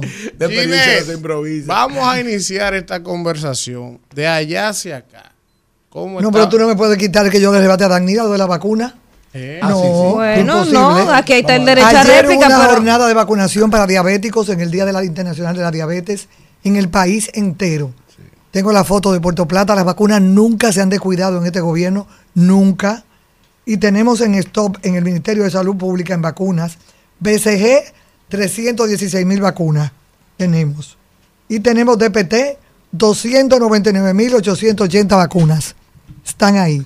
Y están en el Centro Sanitario de Puerto si Plata. es que no, no la han No la están distribuyendo. No, están porque Yo tengo una distribuidas. denuncia. Están Yo- distribuidas. Yo, me hice eco de una denuncia que me llegó y que también Una en los denuncia muchas veces interesada. No, porque es padre, así. ¿qué interés va a tener un padre que no es político? claro, Ginés, no, en decir claro. que no consigue la vacuna para Mandan su hijo? personas a decir que no hay vacuna. y hay muchas personas que no quieren hacer fila también. Sí. Dime de Puerto Plata. ¿Cómo está Puerto Plata? El puente del cangrejo. ¿Cuál- Puente paré Cangrejo va full. Mira, mira qué foto más bella. cangrejo. Totalmente. Háblame del ¿A puente quién le mando? Háblame. Enséñele, senadora, el No. acceso que hizo Obras Públicas por atrás, que se mete por No, pero eso era la obligación. no tiene ninguna gracia. Esa era la obligación, hacer ese acceso. Porque ¿por dónde van a barbaridad. pasar? Sí, No. porque, porque se No, no. hay. Eso tenía que hacer un acceso por ¿Cómo va a obligación. Ahora, el puente va full. Estamos trabajando con dos acometidas de ¿Y luz, de noche y de día. Lo antes posible. Queremos terminarlo en diciembre, pero depende de la lluvia. Allá teníamos seis meses de sequía, casi un año, y ahora comenzó a llover, gracias a Dios. Y el, el ingeniero Osval Contreras, que es el que está a cargo, un joven muy preparado, trabaja con Acero Estrella, y yo lo conozco porque fue compañero de estudio de mi hijo, y es tiene una especialidad en estructura, en puentes, va todo lo que da. Tengo fotos, pero no la puedo mandar. Está bien. Pero déjame, da- déjame darle un- una vitilla por aquí para que no estén chimeando. un momento. Ginés, ¿qué es lo que hay el viernes en Puerto Plata? Sí. Que hay un asunto de, que de la bachata. Pero Dos Plata- ciudades y un destino. Puerto Plata está de Pero moda. ¿qué- qué- vamos a explicarle a la Súbete gente. a la ola. Vamos a explicarle a la gente. Mira, mira Tenemos- el asunto de- Tenemos el, el- Sí. Viene el juez, viene el juez para acá. Oh, sí, el juez. Oh, pero claro. Ah, el juez que, que lo invitó el dominicano que a bailar. va a bailar. A exacto, va a estar aquí el viernes. Ayer fue el lanzamiento de la marca Puerto Plata. Eh, Puerto Plata está de moda. o sea que súbete a la ola. Sí. Dicen, Sí. dicen que Puerto Plata es la ciudad más instagramiable del país. Instagramiable. Sí, que tiene muchos escenarios chulos para ustedes hacerse fotos. y Déjame a decirte que la pincelada más bonita la dio todo poderoso cuando nos puso allá arriba en el mapa. Y tenemos muchos lugares por descubrir, que es una gran cosa. Como dice la campaña. Porque sí, porque resulta que tenemos que hacer los accesos. Ayer comenzaba con obras públicas para algunas carreteras y precisamente ver cómo algunos contratos se pueden pasar para poder comenzar algunos eh, compromisos que se hicieron, porque hay sitios bellísimos, por ejemplo, ahora mismo en Gualete, Gualete. acaba de, se acaba de, de descubrir una noria de agua bellísima, lindísima. Gualete. Sí, Ginés, eso en Villa Isabela. ¿Cómo está el asunto del PRM en Puerto Plata? Los números del presidente, el partido. en la Los números del presidente están full, a donde Sí que quiera. 70 tiene el presidente. El presidente tiene una confianza extrema, muy buena. Se ha ganado la confianza del pueblo. Es una persona que ha ido a tratar de hacer cosas prácticas que estaban en las manos de muchísimos presidentes y no lo hicieron. Por ejemplo, ¿a quién se le ocurrió ir a Guyana? ¿A quién se le ocurrió ir a Surinam? Ahora viene la primera ministra de, de Jamaica para acá. O sea, ce- cercanía y relaciones, que es algo muy importante. Países que tienen crudos ya de petróleo en actividad. La alianza rescate allá en Puerto Plata, en el Cibao, es fuerte. ¿no? Pero deja tranquila, yo no tengo que ver No, con eso. yo le pregunto cómo en absoluto. No hay miedo, en Puerto Plata no hay miedo. Usted- usted una po- a mí no me meten en eso, que yo tengo mis boticos del PLD. Ay, Dios mío. Y mi botico de la fuerza, yo me Ay, visto de ay, verde, me pongo los diferentes colores.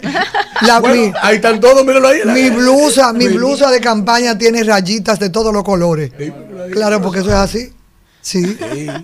Sí. La verdadera candidata de la alianza es ella, la alianza No, del pueblo. no, no. Yo, yo- yo tengo que estar tranquila porque yo tengo que ver cómo yo atraigo más votos. Inclusive el candidato del PLD o de la alianza di- había dicho que no iba a ir nunca en contra mía. Sí. Y ahora es candidato, pero su hermano me apoya a mí full. Sí. Gualdito Musa. Bien, eh, eh, Bueno, en términos municipales, eh, Guinea sigue ahí. yo sé que yo no voy a esperar una reacción suya en contra de su partido. Es lógico. Never. No es lógico. Pero cualquier cosa sincera sí te la digo Claro, con sí. Yo mucho quiero saber, gusto. por ejemplo, de Puerto Plata, aprovechando su presencia aquí, Roquelito. ¿cómo están las fuerzas en Puerto Plata? No te En de Roquelito. En términos Que. Roquelito es un guachimán. Yo no he dicho nada. No, yo la última no, vez no. que escuché hablar de Él Roquelito no podrá fue tener un- al inicio del No gobierno. podrá tener un PhD, pero limpia que se acabó. A mí me rompieron esa ciudad, mira, full. Y tiene es una, una vicealcaldesa con relaciones con la GTZ de Alemania, Ah, con la embajada americana, que habla inglés, que habla francés. Una, una vice que no es una eh, Un diva, pero sí trabaja que se acabó. Doña Kenia de Sangre, sí. Mire, Creo que no va a poder cambiarla, pu- creo yo. punta, Punta Bergantín, ¿cómo va el proyecto? Ay, eso iba a preguntar yo. Recibí en mi oficina unos inversionistas tecnológicos que me tienen muy emocionada de Italia. Y ya eso ya viene, ya, ya, ya están abriendo las trochas, los Eso para caminos. el cine, para el sí, ya la primera vista pública comienza ahora Andrés Marancini va, que es el director. Eh, lo más probable es que el día 20 o 22. La primera vista pública de Punta Bergantín, donde habrá un campo de golf, un pueblito, donde habrá un centro tecnológico, donde los estudios de Vin Diesel estarán ahí también. Claro. Los que jueguen golf en Playa Dorada se van a poder ir a pie al campo de golf de Punta Bergantín. Que, el que- jugamos golf nos gusta cambiar de campo. Vigilio ahora juega gol. ¿Eh? El de allá arriba, Vigilio, ahora, ahora juega gol. Bueno, imagínate. es, ¿no? Sí. Lo que es Oli, yo voy a acabar con Virgilio de Oli. ¿Y A Virgilio le voy a quitar la saqueta. no me hable- el no me consulado hable mal de los y el muchachos. consulado, Este el dice consulado de- la de- A mí me consulado- salvó, Sí. me salvó la campana Julio Martínez Pozo cuando yo me cogieron en la camioneta sacando a mis haitianitos del campo de golf. Y Julio fue lo entrevistó. Ah, no. No, no. Mire, dice este que el consulado de Orlando que tiene Él Es mío. Y, y le voy a quitar la saqueta No, pero dile lo otro que él dice también. Doña Gine, Dime. no, yo ya escucho esa palabra con Day Doña, una vez. no, yo que no. Nunca doña, never, never doña. Gine, este señor ha Es que mi nombre es demasiado bonito. Claro, precioso. Este señor ha dicho aquí en reiteradas ocasiones. Alfredo. Oye, que voy a decir. Sí, este vaya. señor. Y hoy que estamos combinados. Que si, que si Luis Abinader gana, Él se retira de los medios, Yo le ofrecí una red de paleteros Ah, pero pues, él puede trabajar conmigo en buena la- mano con Ginés en Puerto Plata. Ah, sí, sí. Ves. Mi senadora. Ya, ya te Sí. puso otra cosa ya. Yo lo tengo allá en Facebook en vivo. En la 101.7 de Romance FM. En TV Plata sus Mira, canales ya 3 y tiene 40. propuesta de Y en empleo. el cable central. No, no me voy a tener estamos. que ir para las islas para No, Curazao. ahí. Never, te vas conmigo. Mire, Giné, usted sabe que Puerto Plata fue uno de los principales destinos turísticos del país que tuvo un Fue. Bueno, pero déjeme, déjeme desarrollar la pregunta, espérese. Entonces, en Renació un momento, ahora. ahí voy, en Se un momento, resumó. en un momento fue el principal polo turístico y atractivo. Pero como que se había rezagado. Y en los- las últimas eh, administraciones como que lo habían olvidado. Está ahora eh, la gestión del presidente Abinader volviendo a prestarle atención, porque yo recuerdo que desde, desde el gobierno de Hipólito se, se habían olvidado de Puerto Dorada. Plata. Mira, déjame decirte Ahora que están en Puerto Plata, un alemán, Meister, que para descanse, vino con su capital a invertir porque se enamoró de Puerto Plata y del destino. E hizo el parque acuático más bello que hoy tenemos, Ocean World. Ay, Bellísimo. Ay. Bellísimo. Bellísimo, un único. Más lindo que el de la Bahamas. Ese alemán conquistó a la Carnival porque Don Israel, Mr. Israel, de los ejecutivos de la Carnival, que creo que ya está en retiro, era muy, muy, muy- gran amigo de él. En ese tiempo Chito Borda era el ministro de Turismo y varios empresarios más, Alberto Hanna, mi marido, y un grupo más de Playa Dorada fueron a Miami, allá a la compañía, A Carnival. Sí, se hicieron los contactos y la familia Ranik se hizo socia de la Carnival aquí. Y ellos invirtieron sin crédito del Estado su dinero en el 2014 en un muelle Amber Cove bellísimo que se ocupó de adiestrar a los taxistas, de adiestrar a los guías, de llevarlo a Honduras, de conseguirle préstamos para vehículos nuevos, de uniformarlo bellísimo. O sea, hizo toda una relación con el entorno. Y tenemos Amber Cove que este mes cumple un millón de cruceristas en lo que va de año. Tuve- eh, con Carnival allá. Con ¿Cómo- Carnival. cómo se Sí, preparó? solo Carnival, un millón de cruceristas en lo que va de año. Este mes van a haber 47 cruceros en Puerto Plata. Este mes. Sí. Toda esa ruta de cruceritas, que atracan ahí, bajan al pueblo, salen. Esa ruta local está bien organizada. Van a todo pollo, van en motoconcho. Los, Todo pollo. Un por ciento, sí, un negocito que hay en la Beler. Y los, los camareros se cogen su chelito en dólares ya. Qué Porque un por ciento muy limitado de lo que vienen en los cruceros. Ustedes saben que muchos hacen online su cru- sus tours con los tour operadores. Pero hay un por ciento que no quiere que lo guíen. y Se va solo. Sí, es mejor. Entonces ese por ciento se mete en la ciudad, compra, hace, bueno, inclusive yo tuve una queja en mi programa en estos días porque un centro de uñas le dijo a una puertoplateña, aquí no recibimos dominicanos, sino turistas, si no la querían atender. Ay, ¿qué? Sí, dólar, es bueno comprar, Ah, sí. bueno dólares. Sí. Ah, pero Ginés, un, un tema serio le voy a tratar ahora. Hay Y aquí estamos que- relajando. Pero aquí. Kimberly, No, Kimberly, no, no, no, que no está bueno aquí. No, no. Kimberly, escúchame, antes de que te salga, antes de salirnos del tema de los cruceros, me gustaría saber cómo se preparó Puerto Plata para esto de los cruceros y sobre todo porque Pedernales aspira a ser lo que es hoy Puerto Plata. Es que esta isla desaprovechó el mar. Es que esta isla es todo un turismo completo. Y damos para todo. Estamos peleando ahora en la Cámara de Diputados para que por fin los que tienen una eh, Visión. cesera cerrada Ay, ay, ay. eh, aprueben la ley de incentivo ya- al turismo ya me náutico. va a dar mi tallazo, Necesitamos un obligatoriamente un estamento jurídico, así como está la ley 158 para el sector hotelero de incentivo, pero tienen que tener también las marinas, que son mini establecimientos turísticos donde llegan los cruceros eh, en miniatura, que son los veleros, que son los yates que cruzan por el Atlántico y por el Caribe, cientos de ellos y no hay un ordenamiento jurídico. Entonces, esa ley de incentivo al turismo náutico para que la Armada rija y haya una ventanilla única y podamos tener una marina. Ahora mismo se ya se juramentó la nueva directiva de marinas, que es muy importante. Y está Papo Bancalari, Wally Hensing, el Ocean World, que tiene una marina bellísima, la bellísima marina de, de Luperón, que tiene 100 kilómetros lineales, la de Montecristi, la de Pedernales, la de Barahona. Ahí en este país de barco y vaina, Claro. y vaina. ¿Tú sabes cuántos se está perdiendo aquí en dinero anualmente? Más de 500 Consume millones de dólares porque no vienen con seguridad. En estos días hubo un percance porque una barcacita de la Marina, eh, uno de los eh, guardias, los marinos de la Armada se puso un pasamontaña.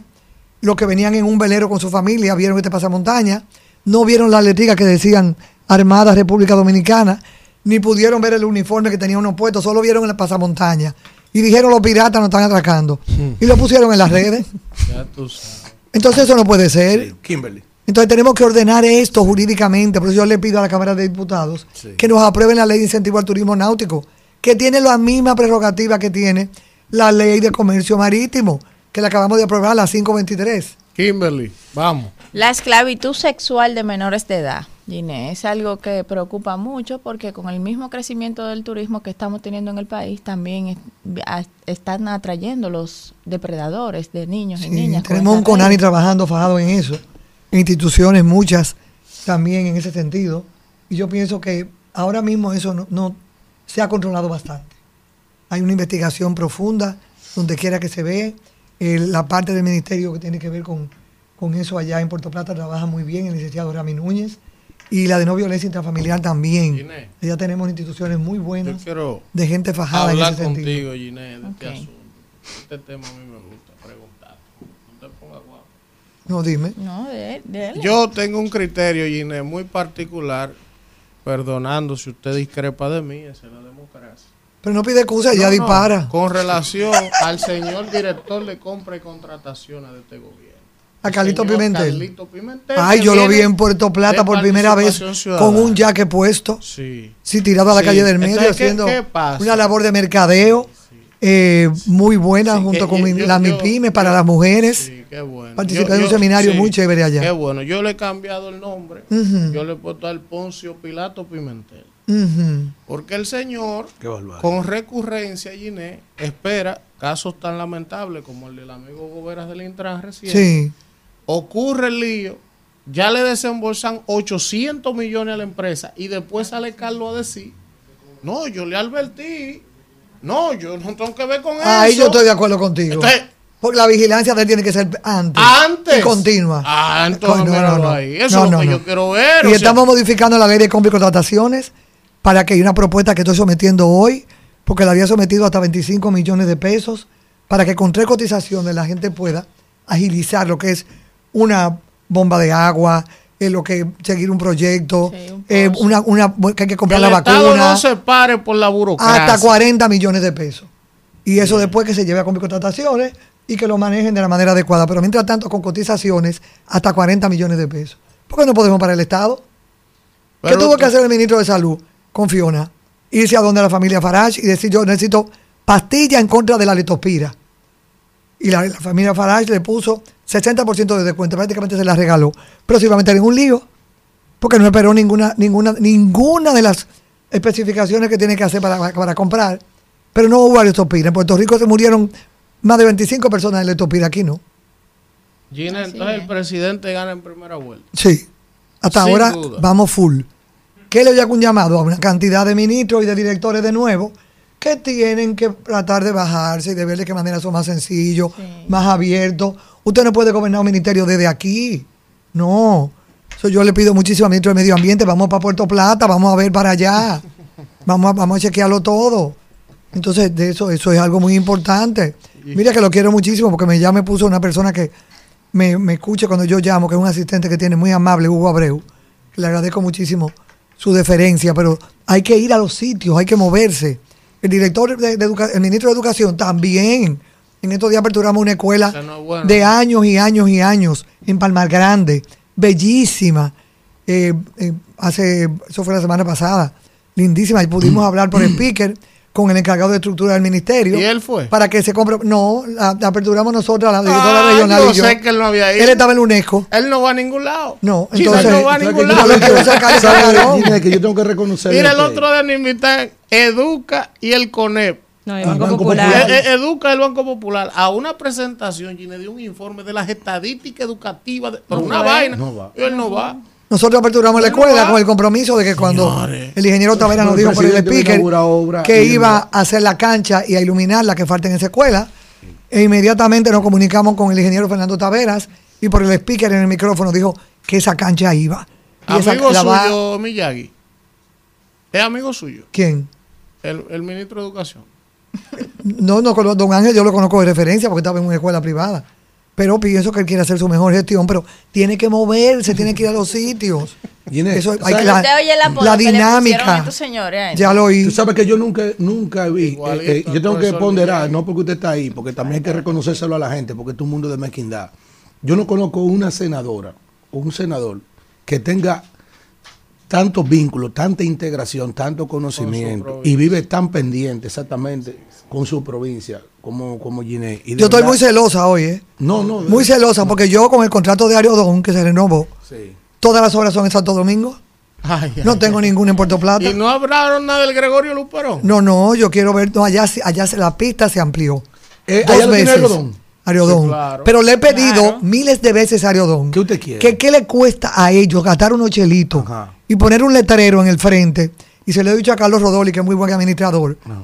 Oye, me pongo un letrero en el frente que diga hacia la terminal Amber Cove, hacia la terminal Taino Bay. ¿Para qué? Pero Ah, eso ya para es que el que señalética, llega- señalética. Pero Oye, eso, para que el que, escúchame, Señalética. para que el que llega a la terminal aérea vea que hay dos terminales de cruceros. Y viceversa, cuando lleguen a Taino Bay o lleguen a Amber Cove, hacia el aeropuerto general Gregorio Luperón. Pero Porque de- ese Señalética. pasajero Del INE le va a ser, eso. se lo he pedido también. Señalética es. Señal. Co- Sí. mándeme la cotización. No, turismo me dijo que le iba a poner. yo le voy a poner Vamos a ver si es verdad que turismo me lo va a poner. Plata. Pero se lo exijo a Ariodón porque tiene que gastar unos chelitos. obligatoriamente. pregunta, que tú dices Aparte eso, de y eso- en esa negociación de- no hubo representantes de Puerto Plata en esa mesa porque si, No. si el Gregorio Luperón es parte del No, no. aeropuerto debió se va a invertir, ahí. se va a invertir en, en el Pellagómez, que lo tienen bien feo, por cierto. Y yo espero que esos 700 y pico de millones que van a, a invertir, pues lo pongan en la condición en que se mantiene el de Puerto Plata. Necesitamos más flujo. Por eso es Que necesitamos bien el de Puerto la autovía. Sí, tiene muy, tiene muy buen aspecto. Lo, que, lo que necesitamos es que vayan más pasajeros. Lo que necesitamos es que la autovía del Ámbar se haga. Y yo pensé que esos chelitos no iban a dar para la autovía del Ámbar. Gine, dice este país, no, oye, este maldito. No, no, guárdate. la Alianza Rescate RD. Cuidado, ese. cuidado. ¿Sabe lo que dice? Yo sí apolítico. Que Luis ha cogido 30 mil millones de soy dólares prestados y no ha hecho obra. Y ahora viene y coge que 700 millones No, de esa coge, no. Parte de un que- di que- di que- acuerdo. que él va a hacer toda esta Son obra. dos Dice mil y pico de millones de pesos y 1905 primero que se van a utilizar en obras. Lo que yo quería era oír, y tengo que decirlo como representante de Puerto Plata, que una parte de esas partidas del puente flotante, de la expansión de Peña Gómez, iba a ser algunas soluciones aquí en el Gran Santo Domingo que fueran para nosotros decir, arrancamos ya con la autovía del Ámbar déjame preguntarle algo eh, eh, social. Eh, Gine, y vigilar a Ariodón. Porque cuando se firmó el primer contrato había una comisión de vigilancia de los senadores y diputados de ambas cámaras. ¿Y pero de Porque yo sometí una instancia ante la Suprema cuando se concesionaron ¿pero los aeropuertos. ¿Me escucha? Sí. Yo sometí una instancia ante la Suprema en contra de la concesión de los aeropuertos en aquella época. Pero el señor Subero Isa no se quiso inhibir, Yo no que era de parte de un IBE, no de los primeros inversionistas. Entonces luego le dieron un préstamo en el Senado y ahora el presidente renegoció. Yo lo aplaudo, porque tienen que ¿Un préstamo pagar en el Senado aquí? por la facilidad. ¿eh? Un préstamo en el Al Senado. mismo Ariodón de nuevo le dieron un préstamo. Con el aval soberano nuestro. Sí, sin haber cumplido con la prerrogativa Diablo, no y con los plazos. para, sí. para tomarlo. Y Sí. también le dieron cuarto para que En se el gobierno tuyo, en el gobierno No, tuyo. mío no, yo soy un Sí. En el tuyo. En el gobierno tuyo, En el sí. tuyo. Eh, Entonces resulta que ahora que se renegoció y se hicieron las concesiones, yo espero que estemos vigilantes, que cumplan y que se hagan las cosas como deben Ahí ser. mismo, antes que Alfredo Diablo, te pregunte, para que no se me quede, para que no se me quede esto, Ginés. Y en esa concesión del 99, ¿verdad? La que se renegoció ahora, y en esta, Que yo no estoy de acuerdo. se estila que haya, por ejemplo, unos acápites de revisión del contrato. Por Oh, ejemplo, pero claro, o sea, cada cuatro años va, va para el. Congreso ahora. Lo- y lo- todos los contratos tienen que ser revisados y tenemos que darle seguimiento a los legisladores. O sea que una, eh, una pregunta, o sea, el, el presidente va a mandar el contrato, pero lo que está establecido ahí no es palabra de Dios, porque ahora los legisladores tienen que revisarlo. Pues claro. O sea, que todavía no es Tenemos un que hecho. aprobarlo. O sea, que- Pero si es claro. algo que es bueno y válido, como se hizo con el peaje sombra, no le vamos a decir que no. Claro, Porque van, a- van a entregar fondos para yo. poder obligatoriamente, van a pagar. No estaban pagando, estaban haciendo lo que les daba la bendita Nunca gana. han pagado. Nunca. Ah, desde la primera Entonces, familia que se le ahora entregaron, yo no estoy de acuerdo Lo con vamos a poner a pagar. ¿Cuál es la queja de Ginés, senadora de Puerto Plata? Que yo quería que hubiera una partidita Algo para allá. Pero Para hay Punta tiempo, Bergantín, hay claro, tiempo, hay claro. tiempo. Gine, en términos social. eh, Digo, para, para la autovía del Ámbar. Sí, para la Sí. autovía del Ámbar. Yo quiero preguntarle algo. Usted sabe que. Esto es a en vivo, son sí, los productores veces- de pollo de moca. Un momentico. No, no importa, no importa. Sí, te devuelvo ahora, Sí. Milde. Mira, no, esta mujer está en todas. Es decir, los productores de pollo de moca. Sí, porque ustedes se han dado la tarea de decir que hay problemas con los pollos y con los huevos. y no, aquí está vendiendo, no. aquí está vendiendo pollos y está vendiendo el cartón de huevo a 100 pesos. En Inepre, vayan a verlo. Coño, si Luis tuviera 10 voceras como esa, es verdad que tuviera 100. Es verdad que tiene 100. Luis sí. Luis sí. ¿Quién no? 70. Gine, eh, eh, ¿Quiénes Eso es no? 100, ¿Quiénes Gine, no tienen Eso es 100? 100. Gine, yo siento pasión por la por el desarrollo de las zonas turísticas. Eh, rápidamente, ¿cómo está Cofresí, que es Puerto Plata? Es decir, ¿cómo está el desarrollo turístico de esa zona? ¿Cómo está Sosúa? Mira, ¿Cómo te- está tenemos Playa cosas. Dorada? Ya eso, ya, ya Costámbar. Sí, ¿cómo Ok, está eso? Costámbar hay un club bellísimo donde van los turistas, muy lindo, donde hay personas, una junta de vecinos con un muchacho joven, ingeniero, que tiene Eso muy bonito. El gobierno acaba de asfaltar todo Costámbar completo, muy lindo. Y espero que más personas se retiren. Se está haciendo ahora mismo un establecimiento chulísimo para turismo de salud y retiro de personas mayores. En Costamba. Sí le pido también al MIBET que me apruebe una construcción que está haciendo la familia Redondo, donde era el Correo Viejo de Puerto Plata, que voy a llamar a Carlos Bonilla ahorita, para que esas construcciones avancen porque están en el centro de la ciudad. Guillermo León acaba de comprar una cuadra en Puerto Plata. Por eso es que ya no somos de que de la El- el Florida. de Somos hijos- León. su- sobrino. Su sobrino, Sí. León Asensio. Sí, y tiene el Museo del Ámbar bellísimo. Tú vas a ver aquello y te crees que tú tengas un museo de, de, de Nueva Orleans o de Europa. Eso está bellísimo, bellísimo. Coño, pues yo no he vivido. Pero vete para allá. Sígame, sígame con los polos. Tenemos otra instalación de santiagueros de la fabricación de ron. Tú te pusiste muy caro porque eso es más barato para coger para allá. Sí. Sí. Eh, dígame de Sosúa. Dígame Playa Dorada y Cabarete. ¿Cómo va? Cabaret de la capital del viento y de la sola, bellísimo. Sí, es- juramentamos al alcalde tuyo allá, a No, Freddy usted- Cruz. No, pues usted, usted, usted, ustedes han desmantelado eso. ¿Qué es lo que hemos desmantelado? El PLD. Se han desmantelado ustedes porque la gente. Yo no, yo decía político. A ver, Oh, sí. ah, soy periodista tú. independiente. No me digas. Vi- Villa Montellano, Giné, Villa Montellano. Bueno, estamos preparándonos ahora porque tenemos. Voy para allá con una persona de Brugal y compañía para ver si un establecimiento que se quedó sin terminar de la ex primera dama, donde iba a haber una escuela Ay, tecnológica, sí, a ver si al lado de la escuela Gregorio Perón podemos ahí tener eh, ya un centro tecnológico en Montellano. E Infotec va a estar ahí también. Y se va a hacer una especie de museo en lo que era el antiguo ingenio. Contrale, Sí. qué bien. Y quizás se filme una peliculita ahí, vamos a ver. Porque Ojalá. todo lo que dejó Julito Jacín ahí Sí. se lo llevaron para el porvenir. ¿Por qué? Porque la Comisión Liquidadora del Banco Central cometió el grave error de no dejar ahí una comisión que siguiera manejando el ingenio que tenía Julito Jacín con una instalación maravillosa, nuevecita, traída de Brasil, de cajeta. Entonces, como usted va a cerrar algo que está funcionando, produciendo etanol. Y la tierra están ahí. No, ya no, ya no, ya eso. La ya- han- la han no, ya eso. Acuérdese que el Banco de Reserva compró todo lo que era Punta lo que va a ser Punta Bergantín, que era terreno de caña Sí. en la playa. Y ahí es que va a estar Punta Bergantín. Que repito, la vista pública de Punta Bergantín ya comienzan este mes. Punta Para comenzar a Bergantín está trabajar. Montellano. Punta Bergantín, pero tú ven, a- Kimberly, ¿tú eres de allá? Sí. Por Dios. La playa de Bergantín y Boca Nueva. Giné, Claro. gracias Claro. Giné por Sí. estar con nosotros Dios como me la bendiga. siempre. Voy Vamos para allá a el un viernes. contacto y Yo te espero, regresamos llámame. con más. Sí, yo la voy a llamar. Te va a jugar gol. Aquí seguimos backstage.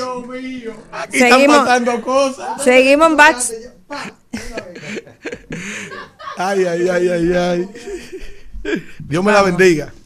Bueno, mire, señores, luego No, no, de, de la entrevista Y el backstage. magistral Ay. y el backstage con, con Ay. Gineo Bunigal, que Así se va a sí, llamar una sesión de aquí del rumbo de la sí, mañana. el backstage del rumbo. Oye, Oye. ya, ya, ya, me- ya, gracias a Dios, eh, co- eh, como doña Ginette está preocupada Giné, por mi retiro. Giné. Porque Ginette, Ginette está preocupada por mi retiro. Y ya ella me ofreció Ya tiene trabajo, trabajo. a Puerto Plata. Ahorita no encuentra a Alfredo qué hacer con tantas ofertas de empleo porque él tiene un año anunciando que si gana se retira. Entonces, Que si Luis gana, me si retiro. Luis gana se retira. Bueno, señores, miren, vamos de inmediato desde Madrid con Víctor Villanueva y su comentario. Víctor, Víctor por Zoom.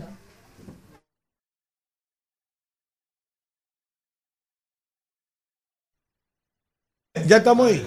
Vamos, Víctor, ¿me escucha? Víctor está por Zoom. Sí, Por Zoom. Sí. aquí estamos. Víctor, abre el micrófono. Está abierto, está abierto. Ah, ya te escuchamos. Está abierto y A- está en el adelante, aire. adelante. Adelante. Sí, buenos días, ¿cómo están ustedes ahí? Creo que están de su cuenta hoy. Señores, la locución del presidente Luis Abinader, eh, que hizo de manera subversiva eh, en atención, en anunciar todo lo que es el contrato de los aeropuertos, de la principal operadora de los aeropuertos de la República Dominicana, que eh, tiene sobre su jurisdicción seis aeropuertos del país y que desde estos seis aeropuertos regentea una cantidad de más de 5 millones de pasajeros a estadísticas del año pasado y que de alguna u otra manera esto ha servido para tener por lo menos unas plataformas de entrada y salida del país. Pero lo curioso aquí es, es que el presidente Abinader saca de la chistorra semejante canallada que eh, no puede ser otra que una, un acto subversivo en términos de tener aquí una eh, reacción ante su realidad electoral en donde tiene un gobierno que se le está consumiendo con todos los temas, que eh, lastra día a día, día a día hay un escándalo, día a día hay una, agudeza de la problemática nacional y eh, como si fuera un dependiente de estupefacientes en términos de, genera, de estar siempre en la cresta de, las, de la popularidad en las redes sociales, este señor viene y saca eh, como que aquí nadie tiene acceso a información, nadie procesa ningún dato y, genera, y encuentra el eco en los leguleyos que solo llevándose de una alocución tan imberbe como esta, en donde viene y plantea como eh, buena noticia su condición de Salvador y como mejor noticia todo lo que él va a hacer que no ha hecho. Pero en este caso, vamos a desglosar un poco el término del, del contrato de Aerodón para que nuestra audiencia en el sol de la mañana, en, en el rumbo de la mañana, nuestra audiencia en Rumba 98.5 FM entienda lo siguiente. Este es un contrato firmado en el año 1999. ¿Y quiénes gobernaban el Congreso en el 1999? Que acorde a la Constitución de la República son los únicos, es el única, la única instancia del Estado que puede generar este tipo de convenios. Bueno, lo, lo gobernaba, curiosamente, el Partido Revolucionario Dominicano, hoy PRM, en donde más del 90% de la matrícula congres del Congreso de ese momento están todos en el gobierno con posiciones de principalía, o como el caso de la propia senadora Ginés Burnigal, que estaba hace unos segundos con nosotros, que también fue parte de ese Congreso y que también firmó ese contrato. Lo otro es que si el contrato es leonino, si el contrato es perverso, si el contrato no generó un solo peso, dice el presidente Abinader en, su chistorra que saca esta locución el día de ayer, el, presidente, el presidente parece que no le informaron que solo para el año 2012, ya que usted está mirando hacia atrás y circunscribiéndose a Leonel Fernández en el año 1999, obviando que eran ustedes mismos los que controlaban el Congreso, el año 2012, Aerodón reportó más de 329 millones de dólares en inversión en el, en el aeropuerto. Pero vamos, vamos, vamos a paralizar el tema de la inversión. ¿Dónde está el negocio de los aeropuertos? El negocio está en las operaciones aéreas y el negocio está en las transacciones que hace cada uno de nosotros, hacemos cada uno de nosotros como pasajeros. Y esas transacciones que hace el que hace cada pasajero en lo que tiene que ver con la compra de boletos aéreos, el gobierno se lleva la panacea de más del 90% de lo que se paga en impuestos. Aerodón se lleva el 5% y de ese 5% para regentear y hacer esas inversiones de infraestructura, y del 5%, el 20% va a la Dirección General de Aduanas para lo que es la fiscalización y supervisión de la mercancía, de la mercadería, del comercio que se da en el aeropuerto. Entonces, ¿cómo es que no ha generado un peso algo que de por sí tanto aduanas como la Dirección General de Impuestos Internos diariamente se lucran con todo lo que pasa en las transacciones en el aeropuerto, en las operaciones de aproximación, aterrizaje y aparcamiento de los aviones. ¿Cómo es que no genera eso ningún ingreso? En la venta de los combustibles a los aviones, del full del querosén. Entonces, si eso no genera dinero, yo creo que al presidente que, que revise bien sus cuentas bancarias del Estado Dominicano para que le, le identifiquen ¿Dónde están las partidas que aparentemente a Mauricio de Bengochea se le olvidó ponerle ese tribillo ahí como mal consultor que está haciendo y que ha demostrado que es de gobierno? Pero eso por un lado. Por el otro, está el hecho de que eh, el dinero que va a generar este gran contrato, estas nuevas negociaciones que hace el gobierno, la, el gobierno Salvador de la República Dominicana, bueno, eh, son unas negociaciones que en un contrato que se vence en el 2030, que le quedan siete años de operaciones, que se puede revisar en cualquier momento. Eso no, nadie quita que el Estado no pueda hacer una revisión del contrato acorde como diga el propio contrato, pero unas revisiones que le, va, le amplían a 30 años sin licitación pública alguna. ¿Cómo usted puede revisar un contrato y ampliarlo a más de 30 años? Es decir, darle 37 años adicionales a eh, Aerodón porque usted se sentó con ellos para hacer lo que usted está diciendo que va a recibir. Y ahí es, y lo único oneroso de este debate, esto sí que lo es. Tomen apunte. Tú me estás diciendo a mí que usted va a recibir en los próximos seis meses 737 millones de dólares. En seis meses, cuando en, el, en la vida total de la renegociación que usted dice que está haciendo, usted lo amplía a 37 años, pero en seis meses usted va a recibir el equivalente al 40% de lo que en 37 años tienen ellos que pagar. Es decir, la prioridad, la urgencia de este país son los próximos seis meses. Los seis meses de tu reelección, canalla. Los seis meses de tu buscar tu cuarto, país del palacio. ¿Será? Porque no hay otra explicación que tú me digas a mí que en seis meses tú vas a tener que buscar eso, 700 y pico millones, para hacer unas obras que usted se ha pasado tres años, el gobierno anterior ocho, sin hacerla ninguna. Cuando usted ni siquiera la ampliación de la autopista Duarte ha terminado. Cuando usted, la gente de Boca Chica, que usted dijo que iba a faltar, tienen tres años comiendo polvo en el entorno del elevado que usted ya inauguró. Entonces, sobre eso, presidente, usted me va a decir a mí que usted va a utilizar ese dinerito para granjearse su repostulación en el negocio también del asfalto, en donde usted eh, proyecta 100 kilómetros, a falta 30, y de los 30 lo presupuestó a 7 pulgadas y a falta 4. ¿Quién audita? Ah, el negocio de su repostulación. Pero usted viene y le genera este nivel de debate al país para quitarle el estrés a, eh, a, su gobierno de todos los escándalos que las últimas semanas se le ha pegado.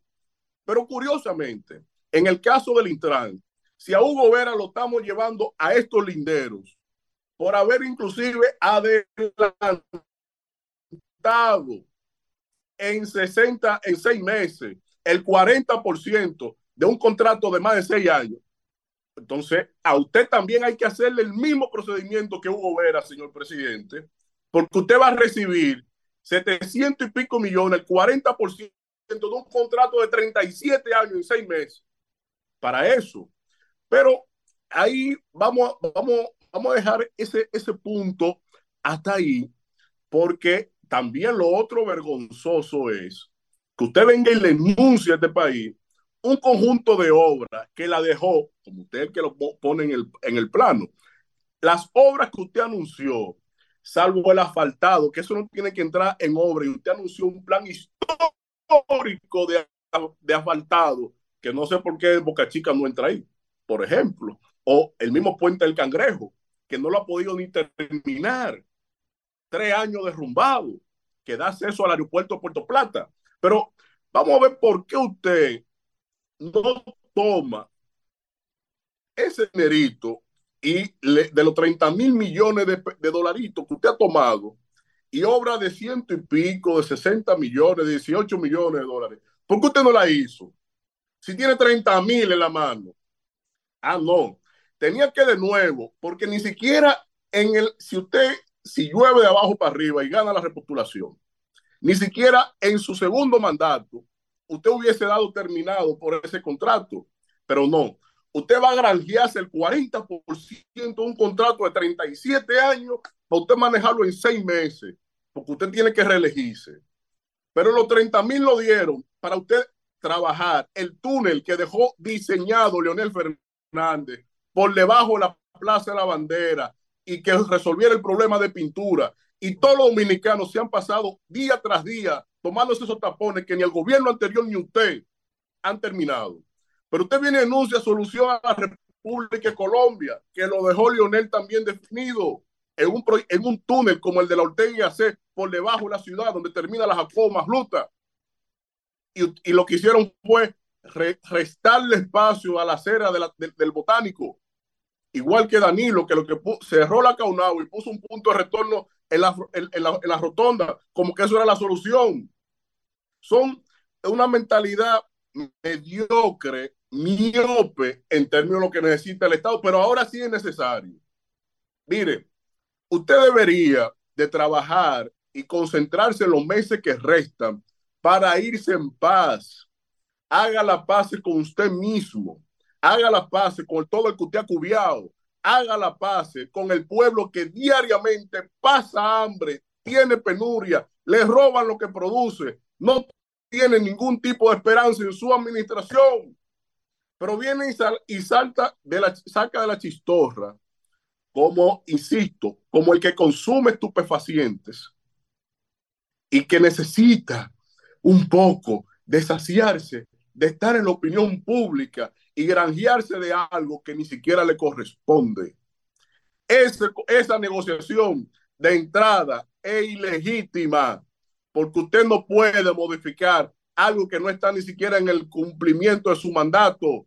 Usted no puede someter, decir que eso se extendió a 30 años y someterlo al Congreso a 30 años. Serían 60 años de administración de una empresa que tiene condiciones mediocres muchas cuestiones, a pesar de que con eso que usted dice que no ha generado ningún ingreso para el país, se puso la terminal B en el Aeropuerto Internacional de las Américas. Se construyó una pista am- ampliada y agrandada para aviones de, alto de ancho fus- fuselaje. Se, se expandió la terminal de carga. Todo lo que es la infraestructura de mantenimiento de aeronaves y un sinnúmero de cuestiones más que tampoco su gran asesor, la antítesis, que ya es profeta, al igual que el señor Joao Santana, de Mauricio de Bengochea.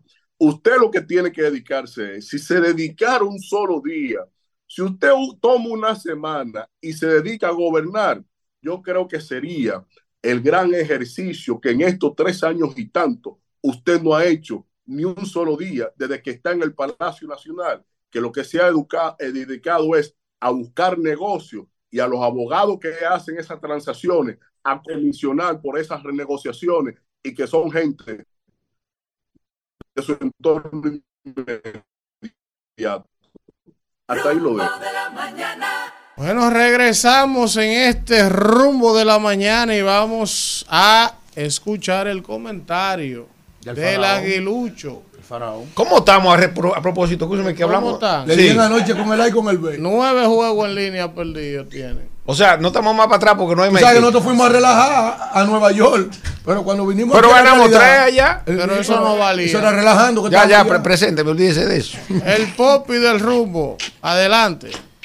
Muy buenos días a todos los amables, Sin macota. a todos los amables, eh, a toda la amable audiencia que nos sintoniza a esta hora de la mañana.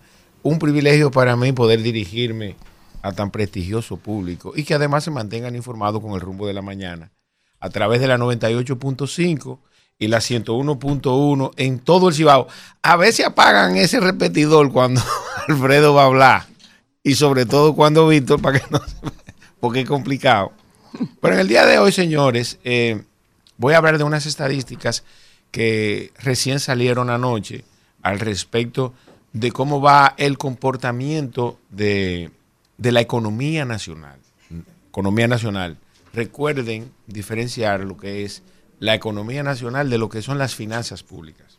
Entonces, en ese orden, como siempre, resaltar Primero que en el mes de septiembre ya todos sabemos que hubo un aumento de la remesa de 36 millones de dólares y en el mes de octubre un hubo un aumento de 11 millones de dólares. Los dominicanos en el exterior tra- transfirieron hacia la República Dominicana, remesaron 827 millones de dólares. Casualmente, una diferencia de 100 mil dólares entre el mes pasado y este mes de octubre. El mes pasado fueron 827 millones 200 mil dólares y en este mes fueron 827 millones 100 mil dólares. Esas fueron las remesas recibidas en República Dominicana por parte de los dominicanos.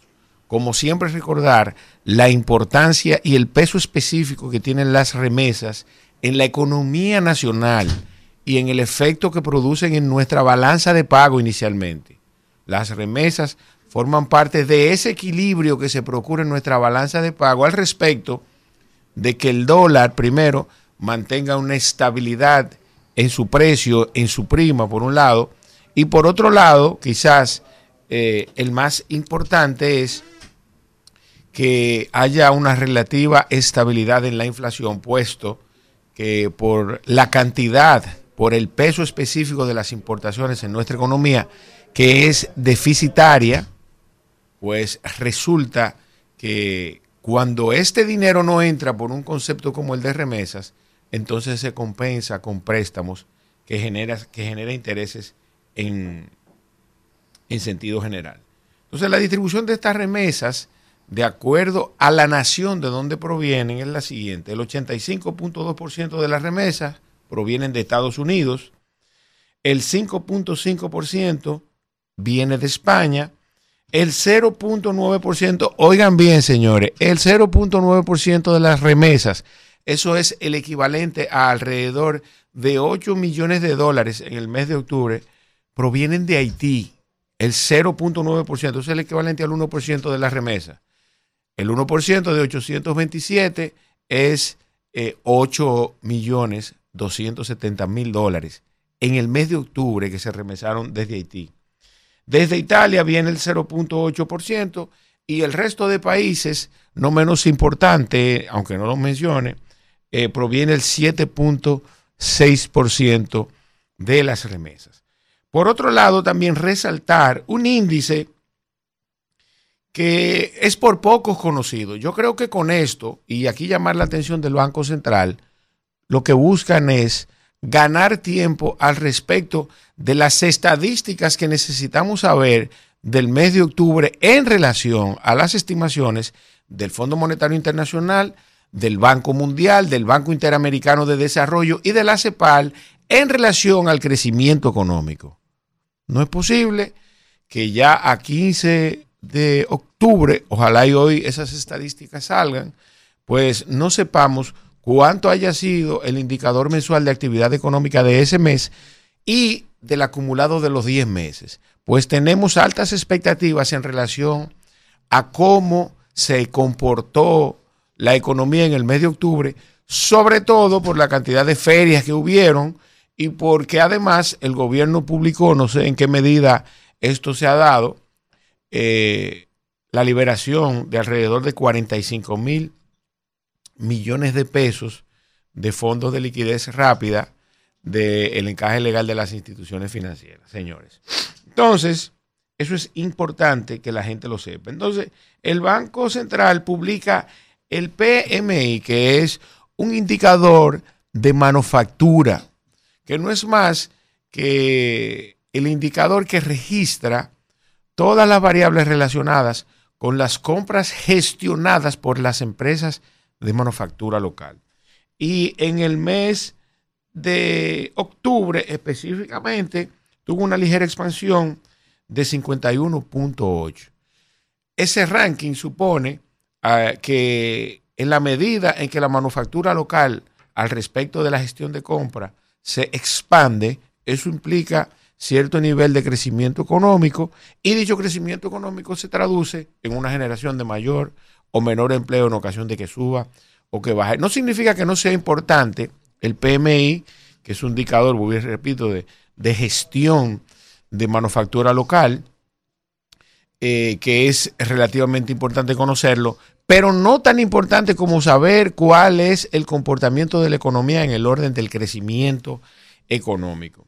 Por otro lado, también resaltar en ocasión de las remesas y de nuestra balanza de pago, eh, la importancia que tiene eh, las exportaciones hacia Estados Unidos.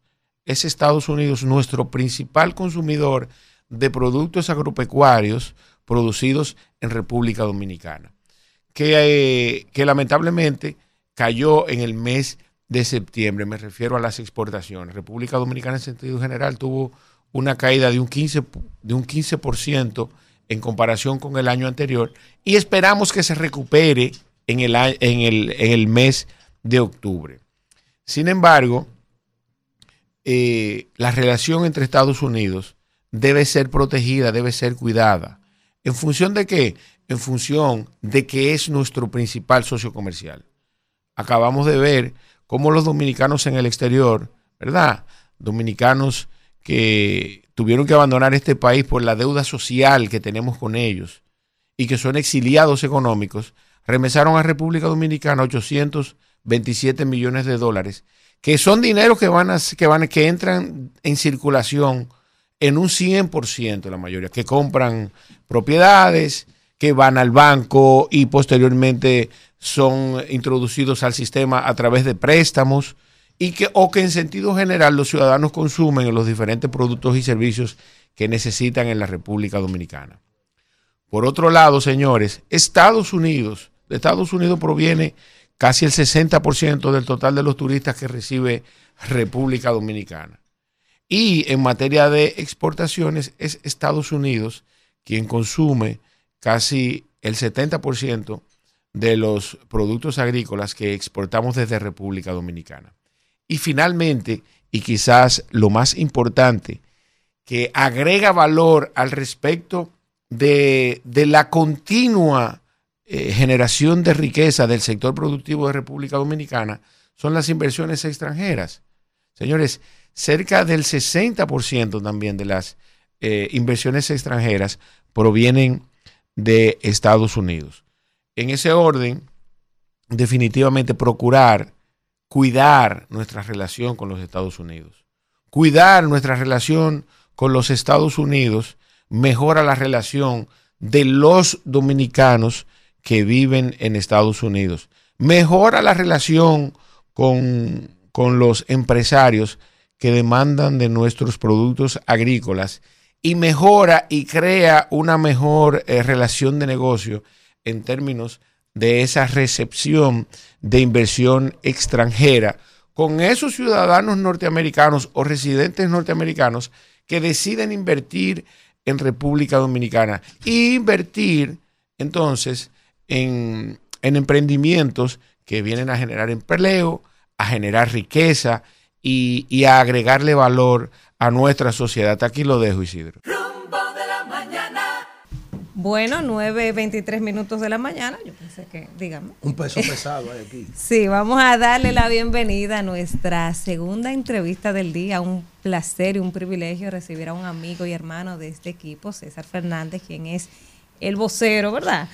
De la Fuerza del Pueblo y de la candidatura del presidente Fernández. Bienvenido, César. Gracias por acompañarnos al rumbo de la mañana. No, el, el- el honor siempre es nuestro estar aquí con este equipazo. Gracias, César. Y este, de verdad, Kimberly, Danira, Alfredo y con un hermano, compañero de, de muchas luchas, Israel. Sí, eh, lamentando que el señor Elvis, por temor, abandonó la ¿Usted cabina. Sí, temor? sí, No, sí. no por compromiso, Temor, compromiso. temor. No huyas, cobarde. temor, Este es un hombre puntual. Porque No, él, hizo un comentario esta 10 y se mañana, fue. yo lo escuché y, y le mandé un mensaje, entonces él no se iba a atrever a escuchar dijo, espéreme. la respuesta a mi Sí. comentario. No, Elvin es un hombre valiente y muy Pero- responsable también con lo que Yo no he dicho que es irresponsable, yo dije que se salió huyendo. Y, y los amigos que están viendo esto por eh, YouTube están viendo que él no está aquí, entonces yo no estoy mintiendo. No, ¿Se pero mandó él o no se tiene otro mandó? compromiso en el CONEP.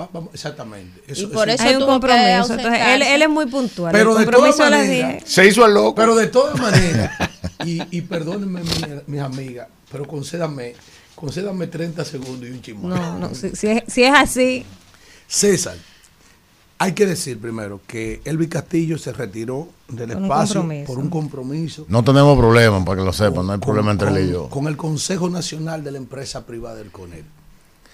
Y él es nuestra más alta eh, eh, representación, Representación. en el día de allá, junto a mi amiga Danira que estará allá. me voy casi César, también.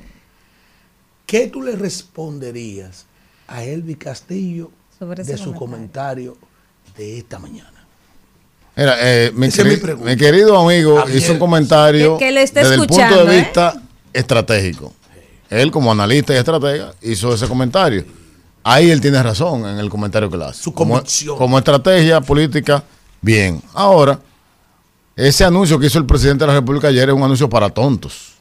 ¿Cómo así? ¿Cómo así? Para tontos. Cuidado. Vamos a dejar. Tú me estás diciendo, tú tienes, tú has tomado prestado 30 mil millones de pesos De dólares. de dólares, 26.200 para ser más exacto, en tres años de gobierno y no has podido concluir tres kilómetros de línea de metro que te dejaron contratado.